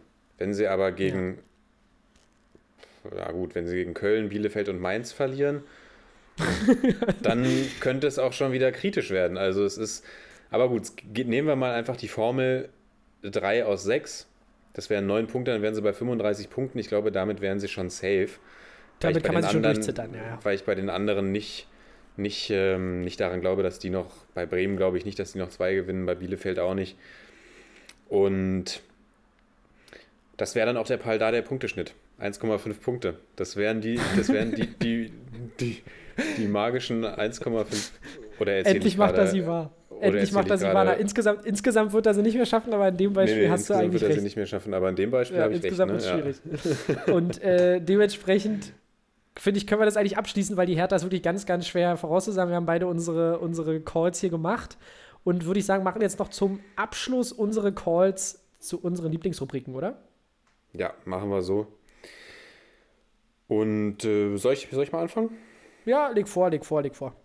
Lege ich vor und überlasse dir mal deinen Spieler und äh, wähle dann einfach mal Andrei Duda für mich. Bei den äh, Kölnern zwei Tore am Freitagabend gegen die Augsburger geschossen, darunter ein wunderschönes Volleytor. Und auch das zweite war ein satter Schuss. Also der Mann hat es auf jeden Fall hat eine ordentliche Klebe. Und es gibt noch so einige andere Kandidaten und ich habe auch schon äh, vorher überlegt, ob ich jetzt nochmal einen Kölner nehmen soll, weil du hattest ja letzte Woche schon Jonas Hector. Ich glaube, wir hatten schon mal in der Hinrunde, als Köln mal ausnahmsweise zwei Spiele in Folge gewonnen hat, äh, Back-to-Back Kölner. Und das kann man natürlich diskutieren, ob man jetzt äh, bei jedem Kölner Sieg irgendwie einen Kölner Spieler äh, hier als Man of the Match Day küren muss. Aber ich finde einfach in der Situation, äh, Breel Embolo wäre mein anderer Kandidat gewesen. Naja. Und ich sag mal, ob man jetzt Richtig. für ein 5-0 gegen Bielefeld jemanden zum besten Spieler des Spieltages küren muss, da nehme ich doch hier lieber die Abstiegskämpfer äh, aus Köln und äh, André Duda, der wirklich ein hervorragendes Spiel gemacht hat und ja auch die letzten Spiele gut gespielt hat und finde ich auch ein hervorragender Kicker ist, den ich auch gerne nochmal ja. irgendwie bei einer, also hat ja auch bei Hertha da mal so eine, so eine super Fabelhinrunde gespielt der wirklich einiges im Füßchen hat und bei dem ich mir ja manchmal wünschen würde, dass der auch eben wie, wie bei Leon Bailey, auch wenn ich Leon Bailey natürlich ein paar Schubladen höher sehe, ähm, dass André Duda mal eben konstant seine PS auf den Rasen bringt. So, Sepp, dein Man of the Match Day. Ja, das ist der, Eis, der Iceman. Der Iceman, Joel Poyanpalo, der einfach ähm, dann komplett freigedreht hat. Ähm, das muss man tatsächlich sagen. Nein, er wurde auch schön in Szene gesetzt, aber wie du schon gesagt hast, tolle Abschlüsse gefunden hat und auch gezeigt hat, dass er vielleicht äh, noch einen kleinen Schritt gehen kann. Er wird jetzt vielleicht kein absoluter Top-Torjäger der Bundesliga mehr, aber für einen Verein, für ein funktionierendes Team wie Union kann er schon wirklich weiterhin wertvoll sein. Deswegen, auch wenn ich gesagt habe, es gibt vielleicht Veränderungen bei Union, ähm, bin ich gespannt, wie es mit ihm weitergeht. Ähm, dennoch, er ist ja eigentlich ein Leverkusener Jung und äh, wird ja natürlich dann auch Begehrlichkeiten wecken nach so einem Hattrick äh, in Leverkusen. Nein, und bei ähm, dementsprechend Hattrick finde ich äh, vollkommen berechtigt. äh, den hier zu nennen. Breel Embolo hätte es natürlich auch verdient gehabt. Und André Duda, auch letzte Woche möchte ich dich nochmal erinnern an diesen geilen äh, Assist auf Hector. Und dementsprechend, finde ich, kann man schon mal Back-to-Back Kölner machen. Und ich glaube, Mhm. wir hatten auch schon Timo Horn, wir hatten schon Skiri. Wir sollten am Ende der Saison vielleicht mal gucken, dass wir durchzählen, wie oft die Mannschaft nominiert wurden. Ja. Und dann mal gucken, ob sich das ja wirklich mit der Bundesliga-Tabelle deckt. Aber äh, wäre eigentlich mal ganz lustig, sich das anzugucken. Und dann mache ich kurz weiter. Aktion des Matchdays ist relativ unspektakulär, unspektakulär bei mir diesen äh, Spieltag. Und zwar die Szene, wo Robert Andrich einfach wie ein Irrer draufbolzt äh, im Spiel gegen Bremen. Und äh, ich weiß gar nicht, wen er da abgeschossen hat. Mar Marco. Friedel war es. Marco Friedel Ja, war Marco. Friedel wird da komplett kaputt geschossen von Robert Andrich, der, weil der einfach einen nach dem anderen äh, Schuss nimmt und immer wieder Friedel trifft. Also die Szene ähm, hat mich wirklich erheitert an diesem Spieltag. Ja, und Weil es einfach ja mal wieder die spielerische Klasse gezeigt hat von Union Berlin. und, und die hat es ja sogar auf internationale soziale Social-Media-Auftritte geschafft. Also selbst so große Sportseiten auf Instagram haben die Szene ja gepostet, weil es einfach, einfach wirklich äh, komplett bescheuert, wie er da dreimal den gleichen Spieler, der dann zwischen, der dann ja schon auf dem Boden liegt, äh, immer wieder abschießt. ja, der Wahnsinn. Ja, okay, ähm, meine Aktion des Spieltages, da, ähm, ja, ich glaube, Max Eberl ist am Sonntag aufgestanden, hat äh, das Radio angemacht und äh, hat dort gehört, steige aus dem Bett, dreh den Swag auf und hat sich dann seine neue Puma-Trainingsjacke übergezogen. Ich weiß Ach nicht, ob du du sie gesehen hast. Auf jeden Fall eine, eine Ich mache ja, Live-Recherche. sehr, sehr auffällige Trainingsjacke getragen, wurde dann natürlich im Sky-Studio sitzen ja auch nur Modeexperten, die dann auch gleich gefragt haben, ob er denn mit der Jacke den Swag aufdreht. Und äh, hat dann gesagt, ja, äh, ihm, ihm gefällt die Jacke einfach super. Und die haben sie von äh, Ausstatter Puma bekommen und ihm gefällt die einfach super. Und äh, ein lockeres Interview dann noch äh, hingelegt, Max Eberl, aber auf jeden Fall eine, eine sehr schöne, ein sehr schönes modisches Zeichen gesetzt an diesem Wochenende. Ja, und äh, das ist ich- meine ja. Aktion des Spieltages. Hast du die Jacke Ich schon habe es gefunden? leider, ich habe sie leider noch nicht gefunden. Ich werde es noch nachholen, aber äh, ich, ich, ich kann mir schon vorstellen, wenn du Swaggy findest und sogar Sky es Swaggy findet, ähm, die es ja auch für eine gute Idee halten, wie gesagt, den Game of Thrones Drachen da ins, ins, ins Studio zu bringen. Ich glaube, dann, dann äh, wird, es schon, wird es schon definitiv sehenswert sein. Ich werde es nochmal nachgucken. Gut, mein Lieber, dann haben wir da wieder einen Haken hintergemacht hinter diese Folge. Und ähm, es hat mir sehr viel Freude bereitet. Jetzt haben wir eine etwas längere Pause. Aber ich glaube, danach wird es eine absolut legendäre Folge geben, weil wir eben äh, ja noch Nachholspiele sehen. Wir sehen den DFB-Pokal. Also ich glaube, da kommt gut was auf euch zu. Ganz genau. Deswegen habt ihr jetzt wieder zwei Wochen äh, Zeit, um äh, diese Folge hier zu streamen und damit auch zwei Wochen Ruhe vor uns. Ja, das ist natürlich sehr traurig, aber genau, wir werden uns dann mit einer, mit einer Mega-Folge zurückmelden nach den zwei Wochen Definitiv, ja, auf jeden Fall. Und dann noch genau mit euch auf die letzten Spiele dieser spannenden Bundesliga-Saison gucken. Von daher Und ja, und dann haben wir ja bald auch das, das Glück, dass wir, dass alle Mannschaften gleichzeitig spielen. Dürfen wir auch nicht vergessen. An den letzten Ja. beiden Spieltagen kommt das dann auch noch auf uns zu. Also wir haben ja jetzt noch einen Spieltag, den 32. Aber danach kommen dann die, die Entscheidungswochen, die letzten zwei Entscheidungswochen. Und wir freuen uns, wenn ihr mit dabei seid. Wie gesagt, äh, lasst ein äh, Follow da auf den Streaming-Diensten und äh, ja, das ist alles, was ich noch zu sagen habe eigentlich. Und vielen Dank an dich und vielen Dank an euch. Ja, vielen Dank an dich natürlich. Wie immer, es gibt äh, niemanden, äh, mit dem ich mir sonst vorstellen könnte, diesen Podcast aufzunehmen. Und sage, macht's gut, ihr Lieben, bleibt gesund. Wir hören uns in zwei Wochen. Ciao, ciao. Bis dann.